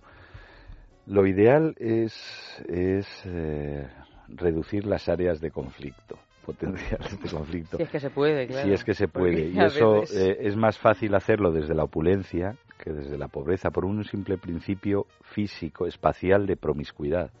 Cuando tú vives en una gran mansión, tienes criados, tienes espacio vital para no ir rozándote.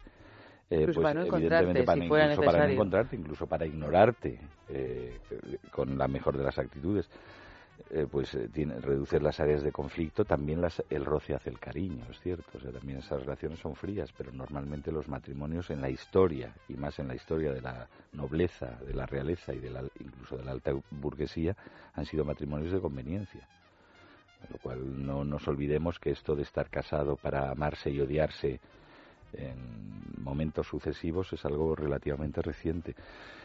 Digo que es mucho más fácil mantener eh, pocas áreas de conflicto, cierta, cierta higiene en el trato en, en un gran espacio que en un apartamento de 45 metros cuadrados con tres chiquillos. O sea, que el conflicto es inevitable por muchas formas y por muchos tal. Por muy otra sueco parte, que seas. Sí, por muy sueco que seas. No, es que los suecos que viven también en pequeños apartamentos y con niños, lo que pasa es que son mucho más taciturnos, eh, rehuyen aparentemente el conflicto, el conflicto porque necesitan, eh, eh, eh, tienen un sentido de la integridad incluso física distinta. Pero no olvidemos dos componentes en las culturas nórdicas y el conflicto. Primero el componente de, de que yo no lo menciono, pero no, no es que no me esté dando cuenta de que me siento agraviado, ofendido, lo que sea, o simplemente odio a esta pareja. Eh, ya llegará el momento en el que reviente todo. Y segundo, el gran catalizador de lo contrario, de, la, de, de, de que en vez de mantenerse a dos metros en un ascensor, si es que lo hay, para no rozarse, el, el caparazón este el de espacio físico que unas culturas necesitan que sea más amplio que otro. En las culturas nórdicas es así, debe de ser porque tienen grandes espacios sin Claro. habitar. Bueno, pues el gran catalizador es el alcohol. Es- ellos que son grandes bebedores pasan del- de 0 a 100 en dos segundos. Es decir, ya estalla el conflicto, además es nuclear, luego incluso sin conflicto, el que no te saluda después de 10 años de cruzarte en el ascensor, se te cae encima, haciendo una exaltación de la amistad horrorosa y babosa y que te lo tienes que tirar por el hueco del ascensor, si puedes, ¿no? Pero, y por último, refiriéndome a la noticia en sí, yo no veo las pautas ahí. O sea, dice, las, las dos primeras me parecen redundantes. Y son descriptivas, no son prescriptivas. Dice que, que, que hay que reconocer no- que discutir es insoslayable y, que, y por tanto casi saludable, y por otro, que hablar de las cosas es bueno. Pues muy bien, o sea, y al mismo. final, no sé, la tercera no me acuerdo y la cuarta que La tercera es que la vida en pareja no es una lucha de poder y la cuarta Bueno, que sí no hay que una, discutir no es una lucha de poder o, que sea con o buenas formas. No es que tenga que ser sobre todo una lucha de poder, pero el poder está suena cínico, pero el poder en lucha o como un elemento que se da eh, de modo inevitable, la, la- falta de simetría, incluso en quién ama más o quién es más dependiente o tal, se da no en las relaciones de pareja, en todas las relaciones humanas de un modo u otro. O sea que es- y aparte, bueno, pues que no te lo tomes de modo obstinado como una lucha de poder, bien. Y la cuarta, que es cuestión de formas, pues sí, bueno, pues nada.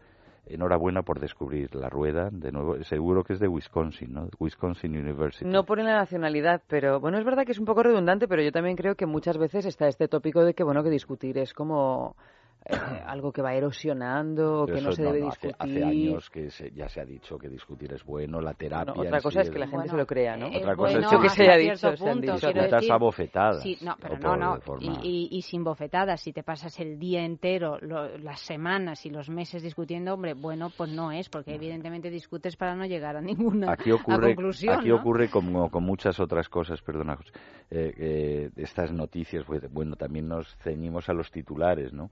Que muchas son de una obviedad que, pa- que vamos, que pues, claro, un niño podría formular. Discutir puede ser bueno y, y- y ignorar el conflicto en cualquier caso no es bueno. Y luego no es lo mismo que me, me llames hijo de puta o que me digas cariño, tenemos que hablar. Pues, en esto se A mí resume. casi me da más miedo lo segundo. Sí, sí, no, no. Hombre, es que, por ejemplo, Ajá, la última bueno. condición que dice que hay que guardar las formas relativamente, porque si guardas mucho las formas, la ofensa empieza muy pronto. O sea, en cuanto si todo tiene que ser muy delicado, en cuanto se dice cualquier cosa que está un poquito más allá, ya una persona se siente ofendida y entonces ya se inicia la guerra, ¿no?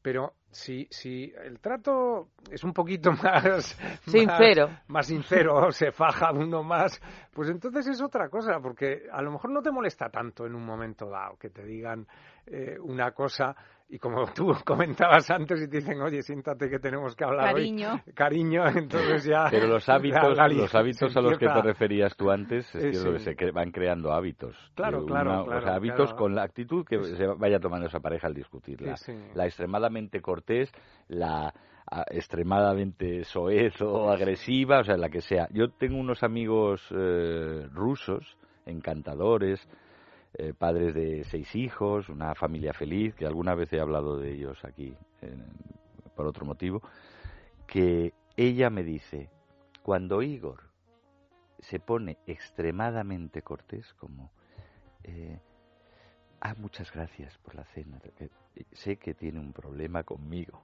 Es precisamente cuando, o sea, ellos se tratan bien, pero con normalidad, y de repente está demasiado educado, demasiado formal. Entonces es que es su manera de expresar que está fastidiado por algo que muchas veces no sé qué es. Sí, sí, O sea, sí, que sí. igual es cosa da, de los da- rusos. da miedo, sí. La diplomacia es peligrosa. Claro, de, de todas maneras también entre la diplomacia y el hijo de puta también hay Hay, claro, más posibilidades, claro, ¿no? Porque hay muchas veces sí. parece que Y hay solo... contextos, ¿no? Para todo. Exactamente. O sea, para puta y para mm, cariño. Depende. Lo que sí es cierto es que en España, y quizá en todos sitios, pero en España de forma muy acusada, se da muchas veces la bronca como forma de cariño, que es una cosa muy rara. Sí, sí, decir, sí, es verdad. Esto, esto el- es... el- la gente se siente más unida a otra persona cuando ha habido una bronca en medio. Y si no ha habido una bronca, no se siente unida. O sea, a mí me ha pasado a veces ir a una ventanilla de una oficina y el tío que está en la ventanilla o la tía no me hace ni caso. Entonces yo aguanto hasta que llega un momento que ya me enfado y le digo, oiga, que llevo aquí no sé cuánto tiempo. Y me dicen, pero... Entonces levanta la vista y me dice, pero pues yo estoy aquí trabajando, ¿qué es lo que se ha creído? No sé qué. Y yo le respondo y le digo, pero bueno, usted está trabajando aquí para el público, a ver. Bueno, pues después, cuando se acaba esa discusión, empieza El afecto. el afecto. Y entonces empieza un cariño. Se presentan. me- Entonces dices, bueno, para llegar a esto tengo que pasar por lo otro. O sea, hay antes que tener la bronca para que luego... Son códigos culturales, porque también es muy típico hispánico, mucho. o yo en otras culturas seguramente existe, pero no, no, lo, no lo tengo detectado. De el amigo que siempre te está insultando o metiéndose contigo o, o, minusvalorándote en público incluso como una forma de cariño. Y si, y si te trata con normalidad, entonces sospechas que estamos el de, mira, pero es, qué cabronazo este, si no sirve para nada, anda, pa-". y te adora, Y te adora. O sea, Claro, es su claro. forma de tratar. Y luego el, eh, y esto ya de anuncios, de, pero hijo puta, cabrón, ¿cómo estás, maricón? Me cago en tu puta... Y eh, eso traducido, subtitulado en una película, o sea, no lo pueden comprender los estudiantes de español. Dicen, pero si lo está insultando, se están riendo y se están abrazando. O sea, no- es como aquello de Luis Aragonés de al hijo puta del negro, este, tú eres mejor que él. Y salió en toda la prensa inglesa diciendo racista, no sé qué. Que aquí eh, decía, no sé si era Lázaro Carreter o Damas Olons, un presidente de la RAE, decía hace años que o un lingüista, yo no sé quién lo dijo en realidad, pero Alguien que sabía mucha alguien que sabía mucho decía eh, que en todos los idiomas las palabras soeces son una forma de apoyar el discurso, Digamos una forma expresiva, ¿no? Sí, cumplen con la función expresiva, enfática incluso, pero en español son la base, la arquitectura del, del discurso. ¿no? Hay otro otro fenómeno por el cual en pareja y en bueno en situaciones familiares y tal, cuando alguien ha tenido un problema o está triste, ¿eh? En lugar de consolarle, se le echa la bronca. Sí, sí, ¿no? Esto, Sí, ta- sí, esto sí, es sí. también Sí, es otro matiz ¿eh? eh, tal que dices, pero claro, bueno, claro. o sea, me Déjate en de paz, ¿no? tonterías. Claro. Sí, sí, sí, eh, que es, es, un- es como una, en realidad una agresión más, ¿no? Pero Sí, Yo recuerdo el, el estar en una estación de autobús, a mi lado una familia, eh, en un momento se dan cuenta de que le han robado el ordenador, a un- una bolsa que tenía un ordenador a, a una hija. La, la hija, que es la primera que se da cuenta, agobiadísima, empieza a buscar, ¿pero qué te pasa? no? Que, pues que no está la bolsa, que estaba aquí, que deja la bolsa. Bueno, lo primero, pero ¿cómo la has dejado allí? Pero si te he dicho mil veces, pero no sé qué. O sea, como si ella tuviera la culpa de algo y la culpa la tenía el ladrón que se había llevado la bolsa aquella y lo primero que hace la familia es a la que ha sufrido, además de haber sufrido el robo, de tener todo el agobio, de haberse quedado sin eso, Le lo la primero es la bronca. ¿no? Echarle la bronca. Pero bueno, también eso muchas veces obedece a, a prototipos de personas con unas carencias afectivas tremendas o a la me- por lo menos a la manera de la manera de, de exponerlas porque mi padre es mm, digno hijo de esa de Es de esa esa. escuela y yo me acuerdo una vez que me había pillado una moto mm, con los dos tobillos rotos la rodilla rota llegué a casa como pude y lo primero que me dijo mi padre después por supuesto se dejó la vida en llevarme a donde me tuvo que llevar pero lo primero que me dijo mi padre cuando abrió la puerta y me vio así fue ¿pero que eres gilipollas?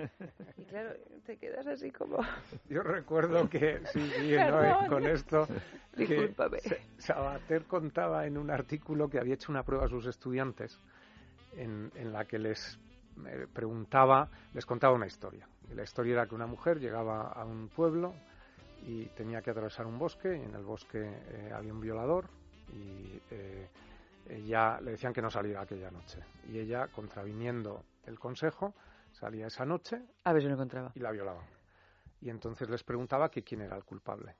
Bueno, pues el 100% de los estudiantes decían que la culpable era ella, Mm. que había no había hecho caso del consejo, se había, había salido de noche y, digamos, se había puesto en sí, situación, sí. se había expuesto. Caperucita roja. Y él, obviamente, con toda la razón, decía que aquello era una mala interpretación de la realidad, que el culpable primero era el violador que, y, Y que, claro. y que ella era una víctima en cualquier caso. Claro. Pero ese punto de vista el del estudiante es muy común en España. Siempre se piensa que el que sufre algo es el culpable de que lo sufra. Nunca se piensa que el culpable es el que lo hace, el, el que está infringiéndole a esa Hay un persona dicho en, el mal. en sueco que traducido suena menos eufónico, pero mucho más gracioso. Dice, cuando la cabeza es tonta, el cuerpo sufre. Pues eso. Y ahí hablabas antes de, hacías la comparación entre Woody Allen y Bergman. Hay una película muy muy del norte también donde en un segundo se, se deshace la, la familia, que es Festen. Festen. Celebración, ¿no? Es que eso es muy nórdico, Eh, y esa es una situación, sí, muy nórdica. Hombre, se pero- deshace la familia a ojos vista, porque esa familia llevaba deshecha. Por supuesto, Desde, pero, desde la pero propia es concepción. el momento en el que hay, o sea, a partir de ahí ya es el desierto, ya se han roto cualquier momento era el división. silencio, ¿no? Y ahí empieza ¿Y ya- qué, y qué ingrediente lo es- cataliza? Festen. O sea, aquí se llamó la Ah, celebración, creo. celebración. La Celebración, fiesta, decir, literalmente, la fiesta, quiere decir Festen. Y es eh, el alcohol. El alcohol. Y eso sí, bueno, hay, hay películas de Berman en, lo, en las que, vamos, no tienen nada que envidiar a... es- hay una violencia mucho más poderosa en la, en la pareja que en las que en los insultos cotidianos entre la- los padres del personaje de Woody Allen que hay que siempre se están insultando y metiendo uno con otro muy español también Sí, no, Woody Allen que lo comentas es muy curioso porque O eso italiano, es lo judío, muy ahí- latino, pero ahí muy viene- mediterráneo, es sí. judío y Sí, claro, sí. es, Judío es totalmente latino, o además. sea, Latino es no tiene mediterráneo, nada total. de Porque ahora estoy pensando que este año se ha estrenado una película eh, que es una versión de una obra de teatro, Agosto, una Ujú. película con Meryl Streep y con Julia Roberts y tal, y en esa película precisamente se genera una situación parecida A la a Festen, Festen, sí. pero en pero en Estados Unidos, o Sí, sea que sí. nada tiene que ver con el disparate, la verborrea Claro. de Woody No, no, Allen, no, lo de Woody Allen es judío, es claro. judío, no Woody Allen no no, es- no es norteamericano. Claro, no es o sea, la gente norteamericano, aquí lo otro- percibe como porque, su es marco es Nueva York y la gente sí. se cree que cuenta historias de Nueva York, pero Woody Allen no neoyorquino, cuenta. que es diferente. Pero además. no cuenta además historias. No, no. Nueva York es No, mucho no, más solitaria ¿eh? y fría. Él cuenta las historias de judíos. Y- De judíos o de artistas. de un judío, además. un poco, sí, que, que, judíos o- por otro lado son muchos escritores en Estados Unidos, porque son los que viven esa vida pues de conflicto, de la expresión, de todas estas cosas. Creación que- de también, creación, de- de, Y para rematar la cosa en lo que a la pareja se, se refiere, puesto que aquí en esta noticia esta psicóloga, los psicólogos suelen decir cosas tan obvias a veces que no nos, que por lo menos, o por lo menos a algunas personas no, no nos sirve de, de mucho. Si tuvierais que dar un consejo para mantener la pareja saludable, higiénicamente perfecta, etcétera, ¿qué, ¿qué consejo daríais? No como psicólogos, sino como hombres que han vivido. Yo diría que, que un poco como empezaba, diría que no rehuyas el conflicto, pero desde luego intenta evitar las el, el conflicto potencial. O sea, intenta, cuando veas el peligro de que estas son áreas en las que te vas a llevar mal con tu pareja o estás chocando, date prudentemente media vuelta o empieza a contar porque ahí vas a tener o lo manejas cuando lo ves o vas a tener el germen del caos. Si no puedes vivir en, en un palacio, naturalmente. Porque en los palacios la gente no... O sea, No se eso de encuentra. rehuir a toda... No se encuentra. No, no, no. Eso va a ser difícil. ¿Y tú, José? José no Sí, sabe. Celia, yo te diría, cu- cuenta hasta mil. cuenta hasta No mil hasta antes tres, de abrir la hasta boca. mil mínimo. Sí. O sea, yo creo que el gran peligro es decir cosas de las que uno se arrepiente. Y, de las que, y que a veces ni siquiera piensas. ¿eh? Exacto, y que, O sea, y, que, y que salen en el momento que en ese En momento, momento te ves calentón. totalmente justificado y que luego con el tiempo te das cuenta de que no es que tuvieras razón o no, que son tonterías y que te lo podías haber ahorrado. Claro, lo que pasa es que cuando ese tipo de cosas salen una vez, es muy fácil que vuelvan a salir. ¿Es lo que pasa? Sí, ese es el hábito. Ya, Es es como una puertecita ya, y dices, has descubierto. Sí. Por eso yo creo que contar hasta mil es, es buena cosa. O sea, rehuir el conflicto. En cierta manera, sí. O Yo- sea, si vas, si vas a ir al conflicto... Yo soy maneras, totalmente es que partidaria si de vas a ir al rehuir el conflicto, conflicto. yo ¿eh? creo O que sea mejor... En todos los aspectos de la Pero vida, no es solo en una la cosa-. Podríamos, es, que la verdad, es, es como para hablar toda la noche solo de esto, porque es una Claro, que es complejo, pero que además es que yo creo que, que confundimos conflicto con enfrentamiento y no es lo mismo. Un Claro, conflicto, claro, un conflicto claro. es un problema que se, que se genera y que a veces es imposible de, de evitar y es tú tienes un punto de vista yo tengo otro y tú lo vas a tener y yo te voy a tener otro. No, y eso es, previo, necesario. Es previo al enfrentamiento. O sea, el Bueno, eh, pero enfrentamiento es que el coger el enfrentamiento- conflicto y enfrentarte por él, claro. O sea, el Bueno, o es una- enfrentarte con alguien por es eso, una pero- colisión de intereses, de posturas, de tal. O sea, existe Claro, pero que no- no es diferencia. Ahora, exactamente ¿cómo lo la mismo. manejo? ¿Cómo la manejo? Pues puedes manejarla mediante un enfrentamiento o mediante otro tipo de historias. Pero rehuir el conflicto a mí me parece un Pero error como en- pocos, vamos. pensemos en nuestras propias experiencias que ya dicho, tenemos pero- algunas. Pero, ¿no? lo has dicho. Rehuir el enfrentamiento.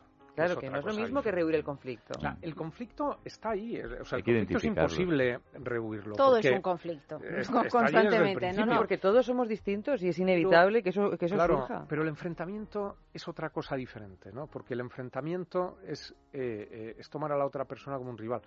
Y muchas veces eh, es interno, o sea, lo tienes antes de empezar a hablar Claro, o a claro. discutir con la otra persona. Son esta cosa que dicen en las cosas del querer, las ganas de reñir. Ajá, Las claro, ganas, de- ganas de reñir. Bueno, Pero es que además- ahí está, ahí está. Es que eh, el enfrentamiento, o sea, el conflicto existe cuando hay esa colisión. O sea, eso existe y es bueno identificarlo. Además es bastante fácil. O sea, uno se da cuenta lo que no funciona. El enfrentamiento, que tampoco es una palabra tan tabú, o sea, en- enfrentas, puede ser, te puedes enfrentar sin llegar a la violencia. O sea, es la, el problema del conflicto, el conflicto es el problema, el enfrentamiento es enfrentar, afrontar el problema entre estas dos personas. Cuando se pervierte todo, es cuando ya hay enfrentamiento sin ni siquiera conflicto. conflicto. Sí. O sea, tú ya Es te estás ya enfrentando es- constantemente. Eso ya es cuando Entonces- y es de eso está lleno. Y si miramos en nuestras propias experiencias, seguro que todos hemos tenido experiencias de haberlo intentado sin conflicto, haberlo intentado, o sea, sin, sin enfrentamiento, con enfrentamiento, con buenas maneras, perdiendo los papeles por completo. O sea, cuando ya tienes un recorrido, no solo en, en- en relaciones de parejas, que también, sino con amigos, con Ujú. trabajo, ves que lo has hecho de todas formas. Luego, un, fa- factor, sí, hay dos, y hay dos factores eh, también en esto, yo creo, interesantes.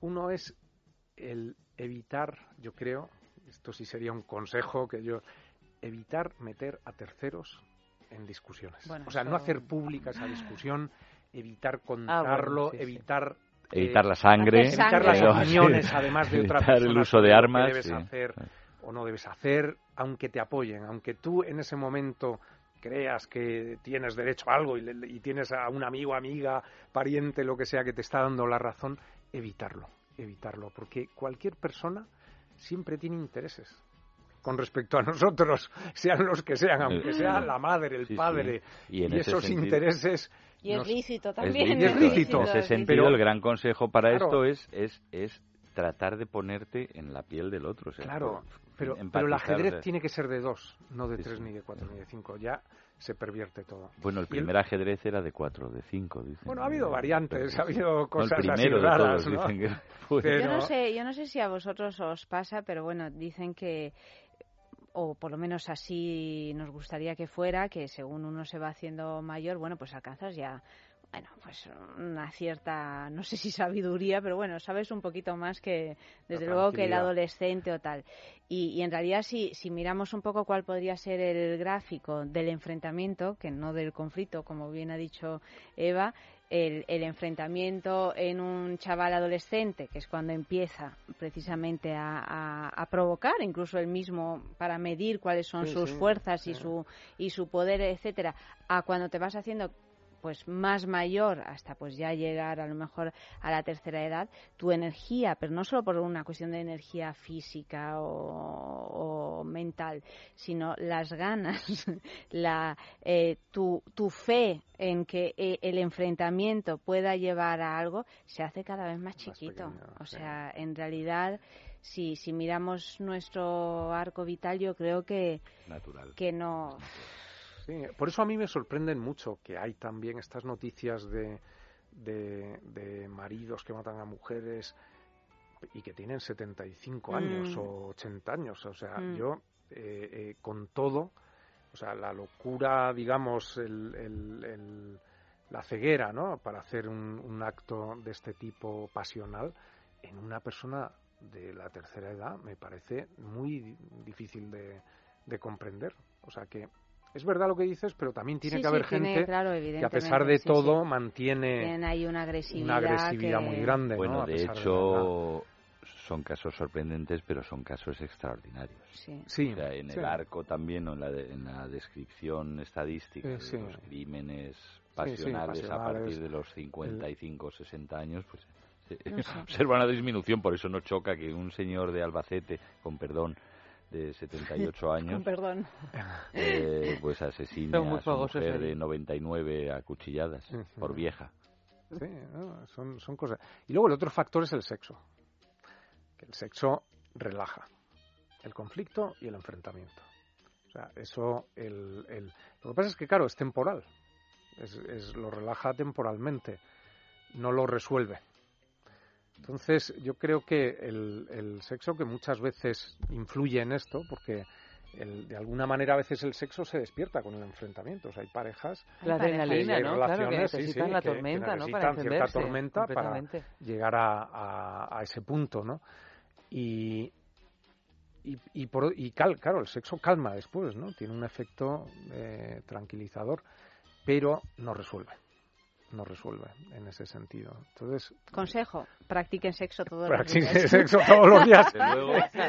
para Salvo- que para que dé igual, que no se resuelva, que al menos estén tranquilos Yo diría que salvo que se ignore una pareja por hábito, por, por conveniencia, por porque viven en una gran mansión o por lo que sea, si esa pareja no tiene relaciones sexuales, o apenas, que es el caso de muchas parejas, por desgracia, que ya llevan años juntos, eh, el conflicto, el enfrentamiento, el odio soterrado o no soterrado está garantizado. O sea, la falta de sexo es, es en una pareja es una- un factor de reproche permanente. Es un conflicto gravísimo Sí. en sí mismo. Claro, es complejo, ¿eh? Porque luego también Es yo creo muy que el- es complejo. O los porque- celos, etcétera. O sea, ya porque ahí también en- gente, yo creo que el sexo puede ser la causa del conflicto, en gente insegura o en gente eh, con problemas con respecto al sexo, ¿no? Y a su eh, definición, estado, situación, etcétera, ¿no? Entonces, es complicado porque el, el sexo muchas veces se, se vive de forma eh, trágica y oculta. O sea, eh, muchos jóvenes que sienten inseguridad hacia el sexo, que no han tenido una información muy clara y que arrastran y heredan muchas veces traumas, inseguridades, etcétera que mm, a veces también por los colegios, compañeros tal, pues no ayuda porque mm, crean barreras, ocultan o, o fingen o cosas parecidas, ¿no? Entonces, eh, en esas ocasiones, esas situaciones, yo creo que el sexo puede, al revés, eh, desencadenar cierta frustración y esa frustración convertirse en cierta también violencia, tensión, etcétera, ¿no? Fíjate la, la característica de la noche. Los jóvenes en la noche. Cuando se mezcla, eh, sobre todo, eso ocurre a altas horas, ¿no?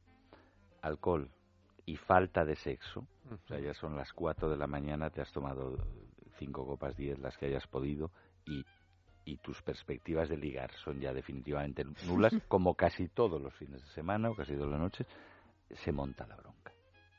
Se monta la bronca.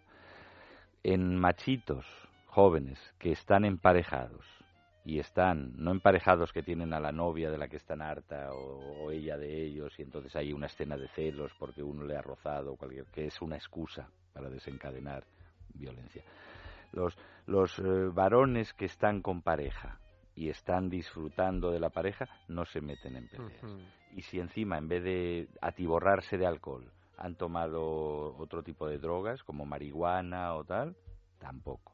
Pero de verdad, en, en, en cualquier ciudad europea, hasta las más educadas, tú, el, veneno europeo es el alcohol, como decía Nietzsche en La Galla Ciencia, ¿no?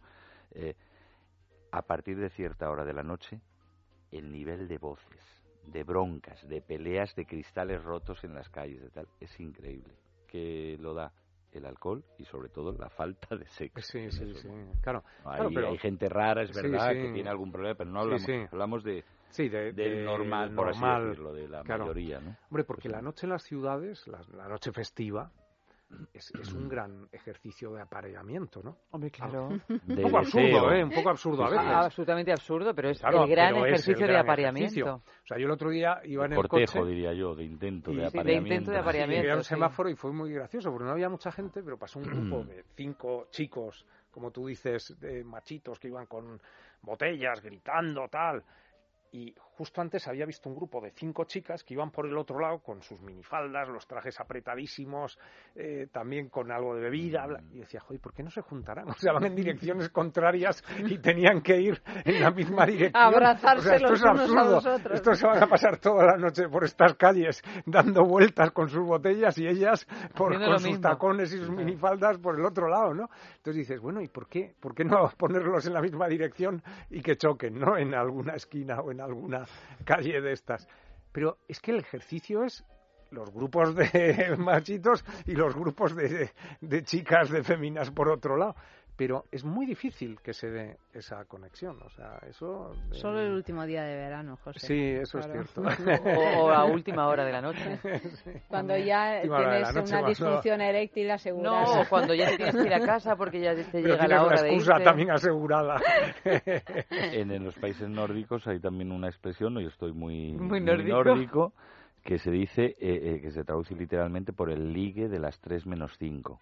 Que a las 3 era cuando cerraban los... Es la hora ya tope casi, ¿no? Pero mira, o y sea, a aquí- las Una 3 menos tragedia. 5, cuando da- dan la campanita de última sí. consumición, ya se empiezan a mirar los Sí, disparejos, y dicen, mira, ya da igual. Y en Pero estos entonces, chicos y chicas, en ¿eh? España hay otro dicho que es como el sueco, pero un poquito más evidente, que esto lo de, generalmente dicen los una hombres. brutalidad. No, Sí, no, qué no. cara de... No lo ven los oyentes, qué cara de...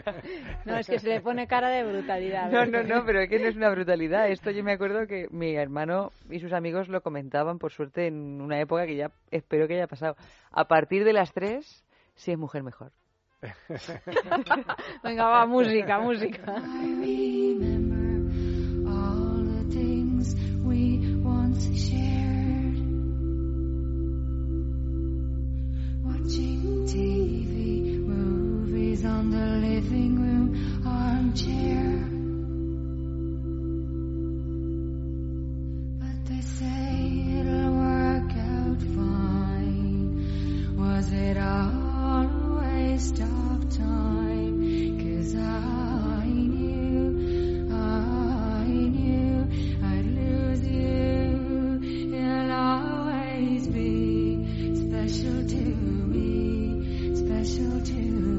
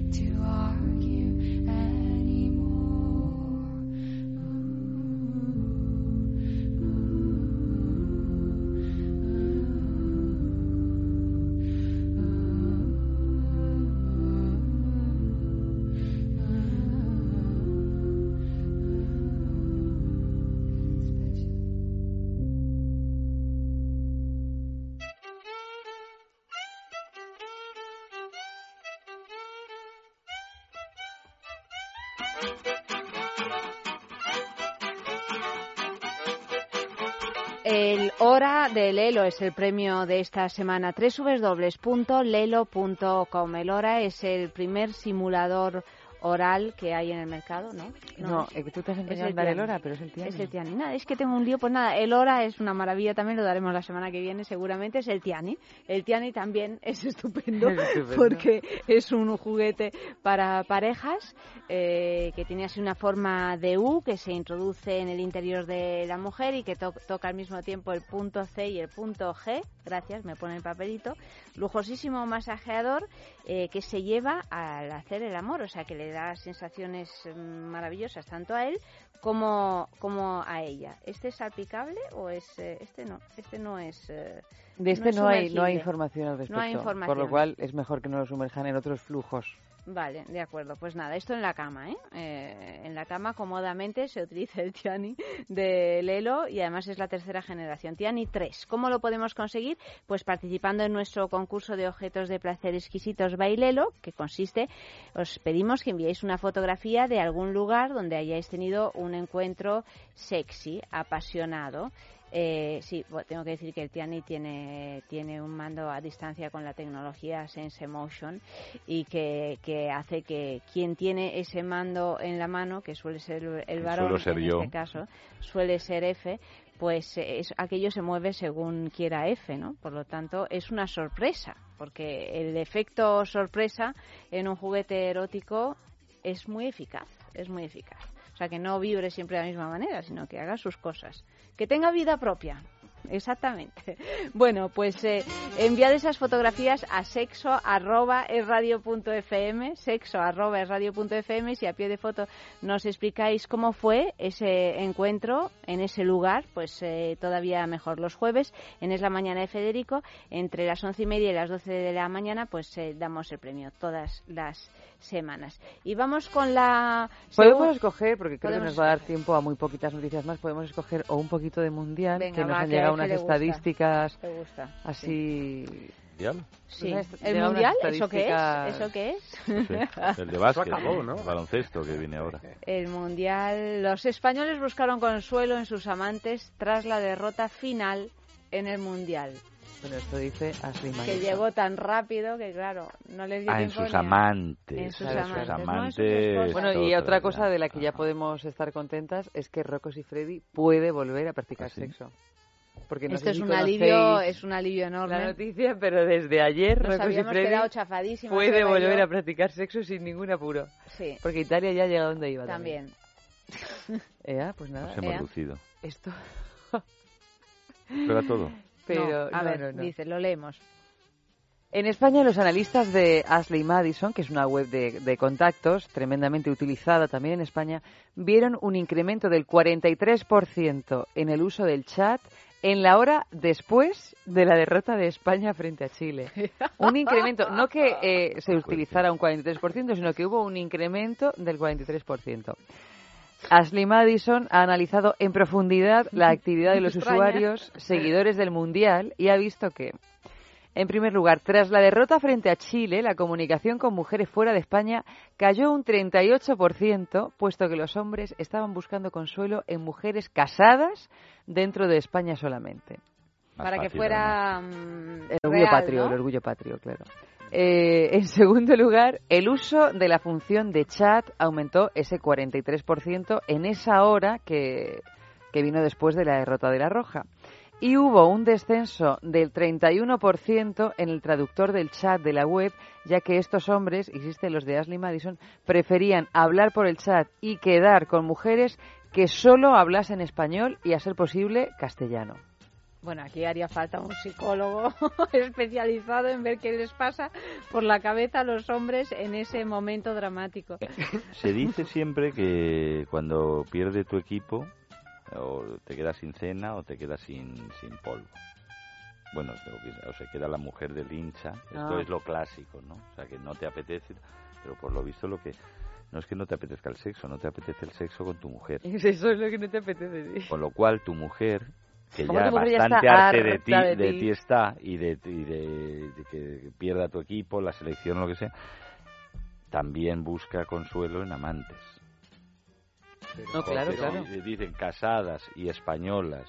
Sí, sí. Se buscan más en esos momentos. eh. Pero perdona, hay otro fenómeno interesante y esta es una noticia que ha sacado Lelo, precisamente, Sí. que parece ser eh, que En en, los los, previos días del previos, Mundial, ¿no? En los En días previos de- del Mundial se han vendido muchísimo más eh, juguetería erótica porque los hombres les, le han comprado a sus parejas juguetitos para que no, se no es que se haya vendido muchísima más juguetería erótica, pero que la mayor parte de la gente que compraba eran hombres, cosa que no suele ser así. que no suele ser así. O sea, que suponen que es para Bueno, no eh, ofrecérselo a sus no me mujeres. extrañaría que, que la mujer le haya dicho, pues si ahora con 25 partidos al día durante dos meses y la liga y la copa y la recopa y la recueza y, la, y el tour y tal, pues yo me voy a buscar la vida. Digo, no te preocupes. Yo te la encuentro. regalito". Debe de ser O a lo mejor tienen común. miedo de que otros hombres de equipos Eh, que de pierden busquen mujeres casadas Ashley Madison, y mientras ellos están viendo No, claro, el es que es un partido eh, se vayan ¿no? con su mujer. o sea, Tectónico, yo esto diría, es una cosa... Una especie de tsunami. las grandes A mí placas, esto sí. de buscar las mujeres casadas, no sé si me suena a buscar a alguien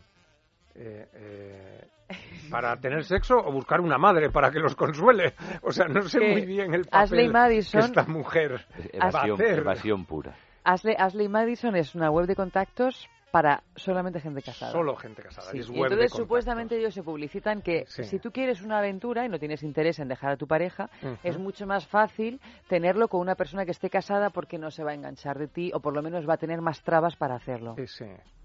Entonces, si tú estás casado y la persona que encuentras también lo está, pues bueno, a Esto lo puede mejor... tener muchas interpretaciones, ¿no? Porque puede ser el tío que Infinitas.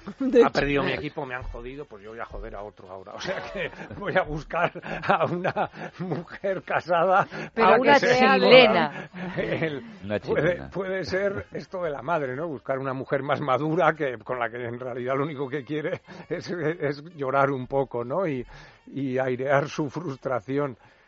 Puede ser, yo no sé qué más cosas, porque es que es un poco raro, o sea, el, el No, hay, una, hay un momento brusco de evasión inmediata, yo creo. Pero porque y con no, y no con, sí, no, no sé si es con otra chilena o española, pero no con la tuya. Hombre, sí. O sea, con la tuya precisamente menos que nunca, porque te recuerda a la selección. o sea, no sé, te recuerda, o sea, te quieres, quieres huir del planeta. Quieres huir de casa. Sí, quieres huir de casa, del Claro. planeta, de todos.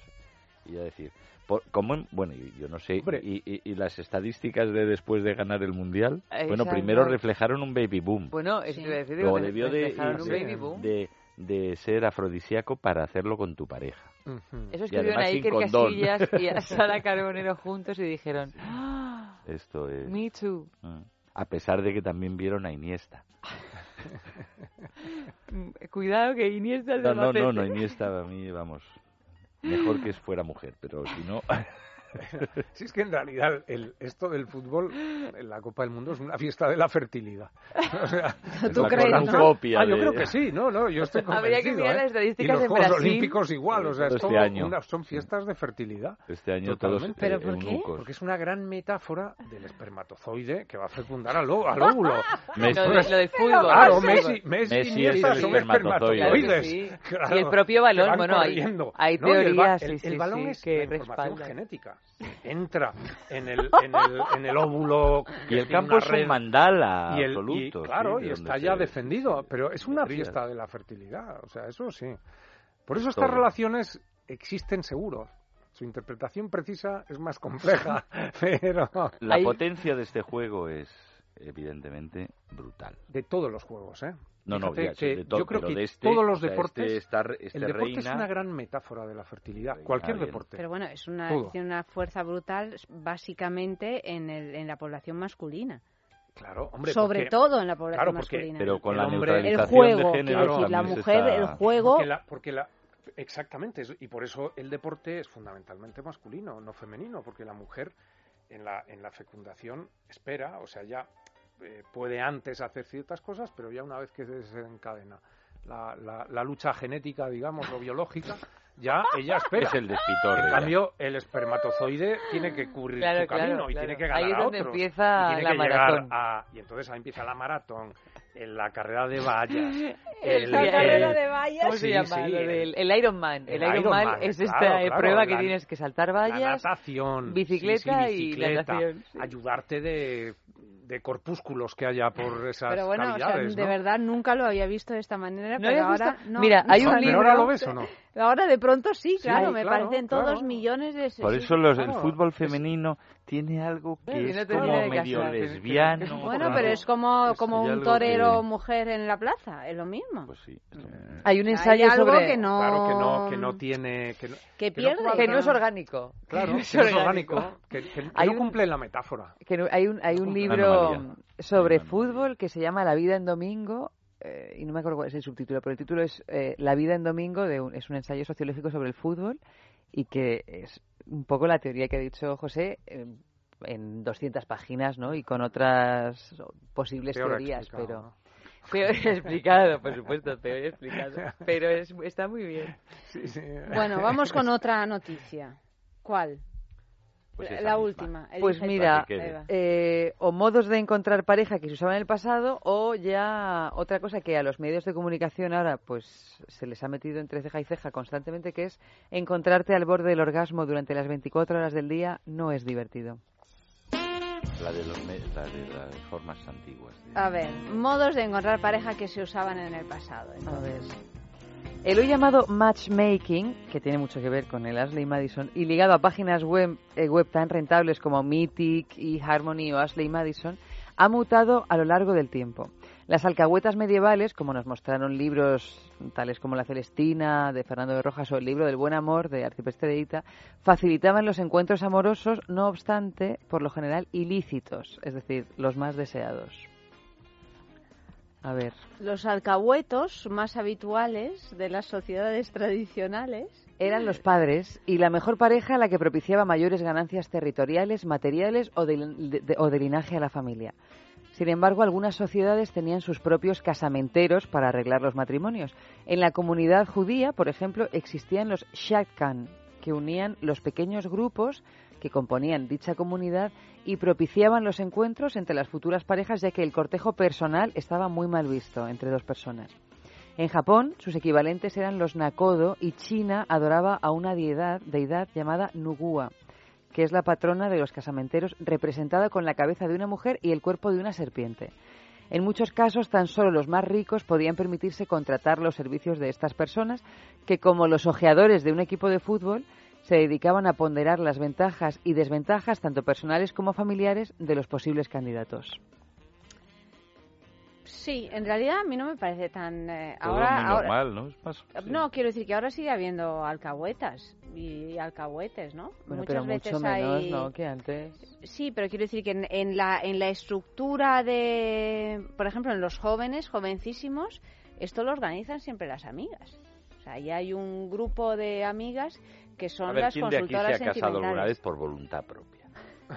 A todos hemos sido inducidos por, por, Por otros. alguna forma de por variables materiales o de otro tipo de asuntos. Sí. Pero- De todas maneras, la diferencia es que las alcahuetas de hoy en día son bastante más efímeras, las relaciones que Sí, generan.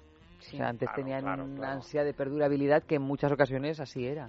De gran alianza. No, pero yo lo que quiero decir es que la figura del intermediario siempre ha existido, ¿no? Y de algún modo sigue Hombre, existiendo. es eh, la, la clase social seguramente es un producto del apareamiento también, porque lo que permite la clase social y, y los ritos asociados a las clases es casarte con alguien de esa misma clase sin tener que tener alguien que, que te lo interprete, o sea, siendo fácil, ¿no?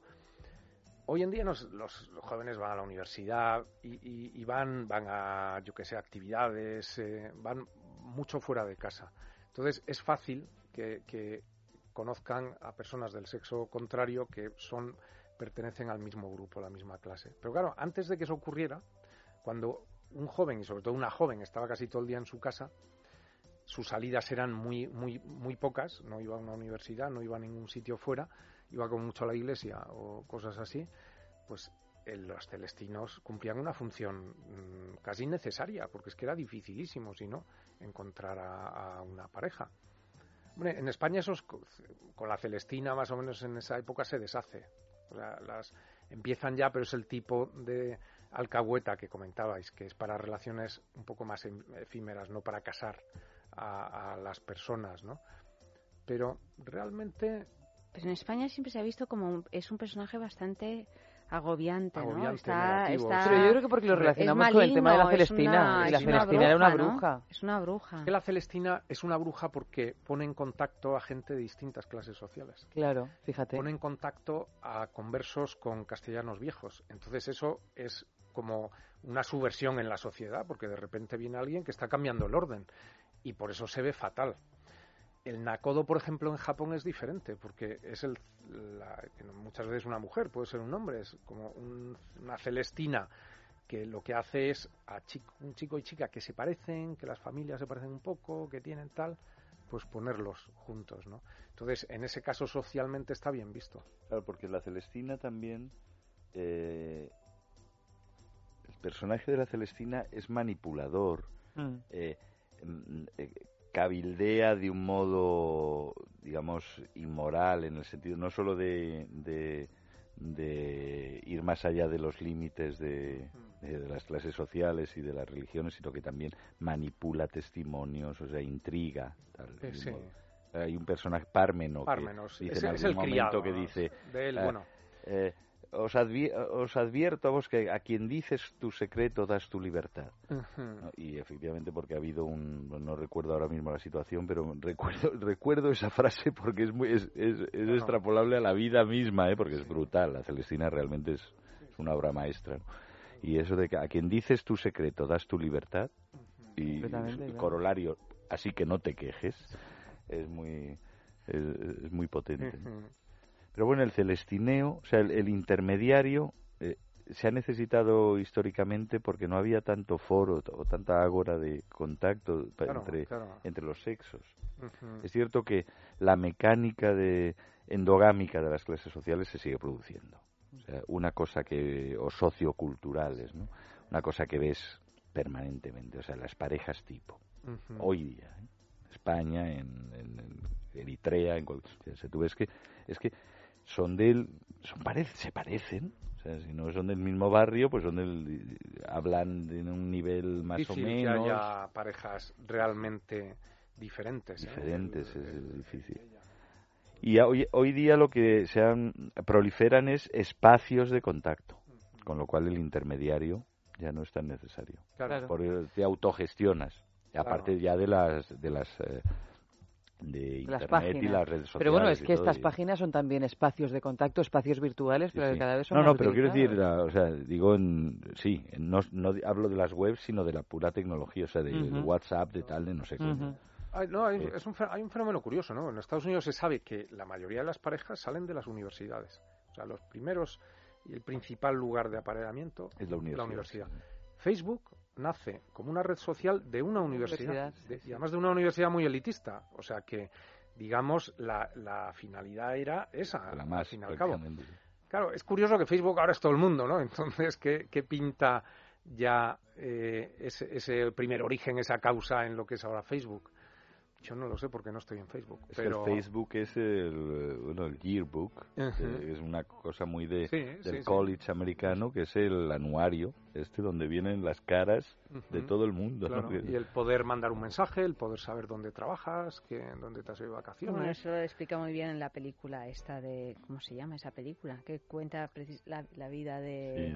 Sí, De Mark Zuckerberg, sí, la red social, ¿no? La ¿No red es la red social, social? sí, Red social. y ahí cuenta pues y todo Cómo el, el- de- surgió. de, pronto cómo surgió y la revolución que significa de pronto en la universidad tener esa Claro. esa plataforma de, de contacto y luego pues como eso se extiende a, Claro, pero al lo mundo curioso, entero. Lo curioso es que eh, nace en un grupo de la universidad que quiere separarse del resto. O sea, que Sí. es un acto de esnovismo también. O sea, decir, oye, sí. nosotros somos. Aquí van a pertenecer los solo elegidos, los solo nuestros. los- los nuestros. Pues tú fíjate, Tú fíjate. y no hay más que proponerse una cosa para el hacer la contraria. Contaron el, el otro secreto día- y se quedaron, se sin, quedaron libertad. sin libertad. El otro día, Sí. a, a raíz de este tema ya pasado de moda de la abdicación que, del que también hablábamos, leí una cosa muy graciosa, que en Japón la abdicación existe, también ha existido hace mucho, y los emperadores la hicieron mucho históricamente, porque intentaban que el emperador fuera un niño para que no pudiera decidir nada. Entonces, en cuanto llegaba a la mayoría de edad, abdicaba y ponían a otro niño de cuatro años, que estaba cinco o seis, eh, se hacía un poquito mayor, abdicaba.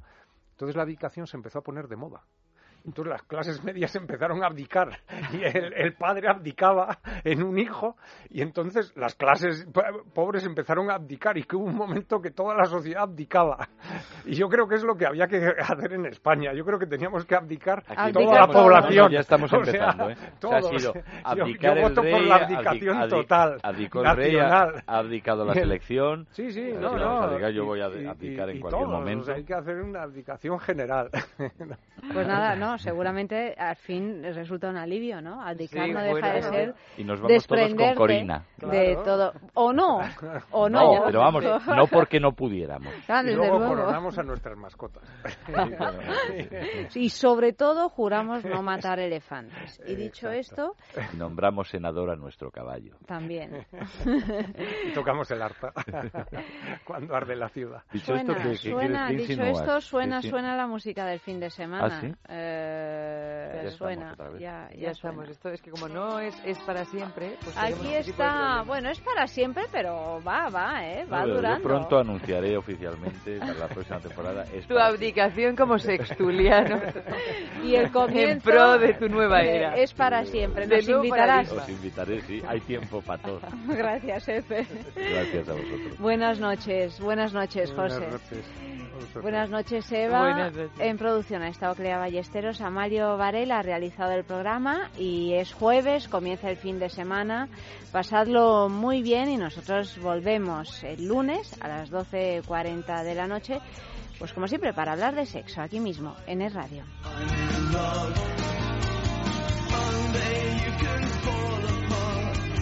Tuesday,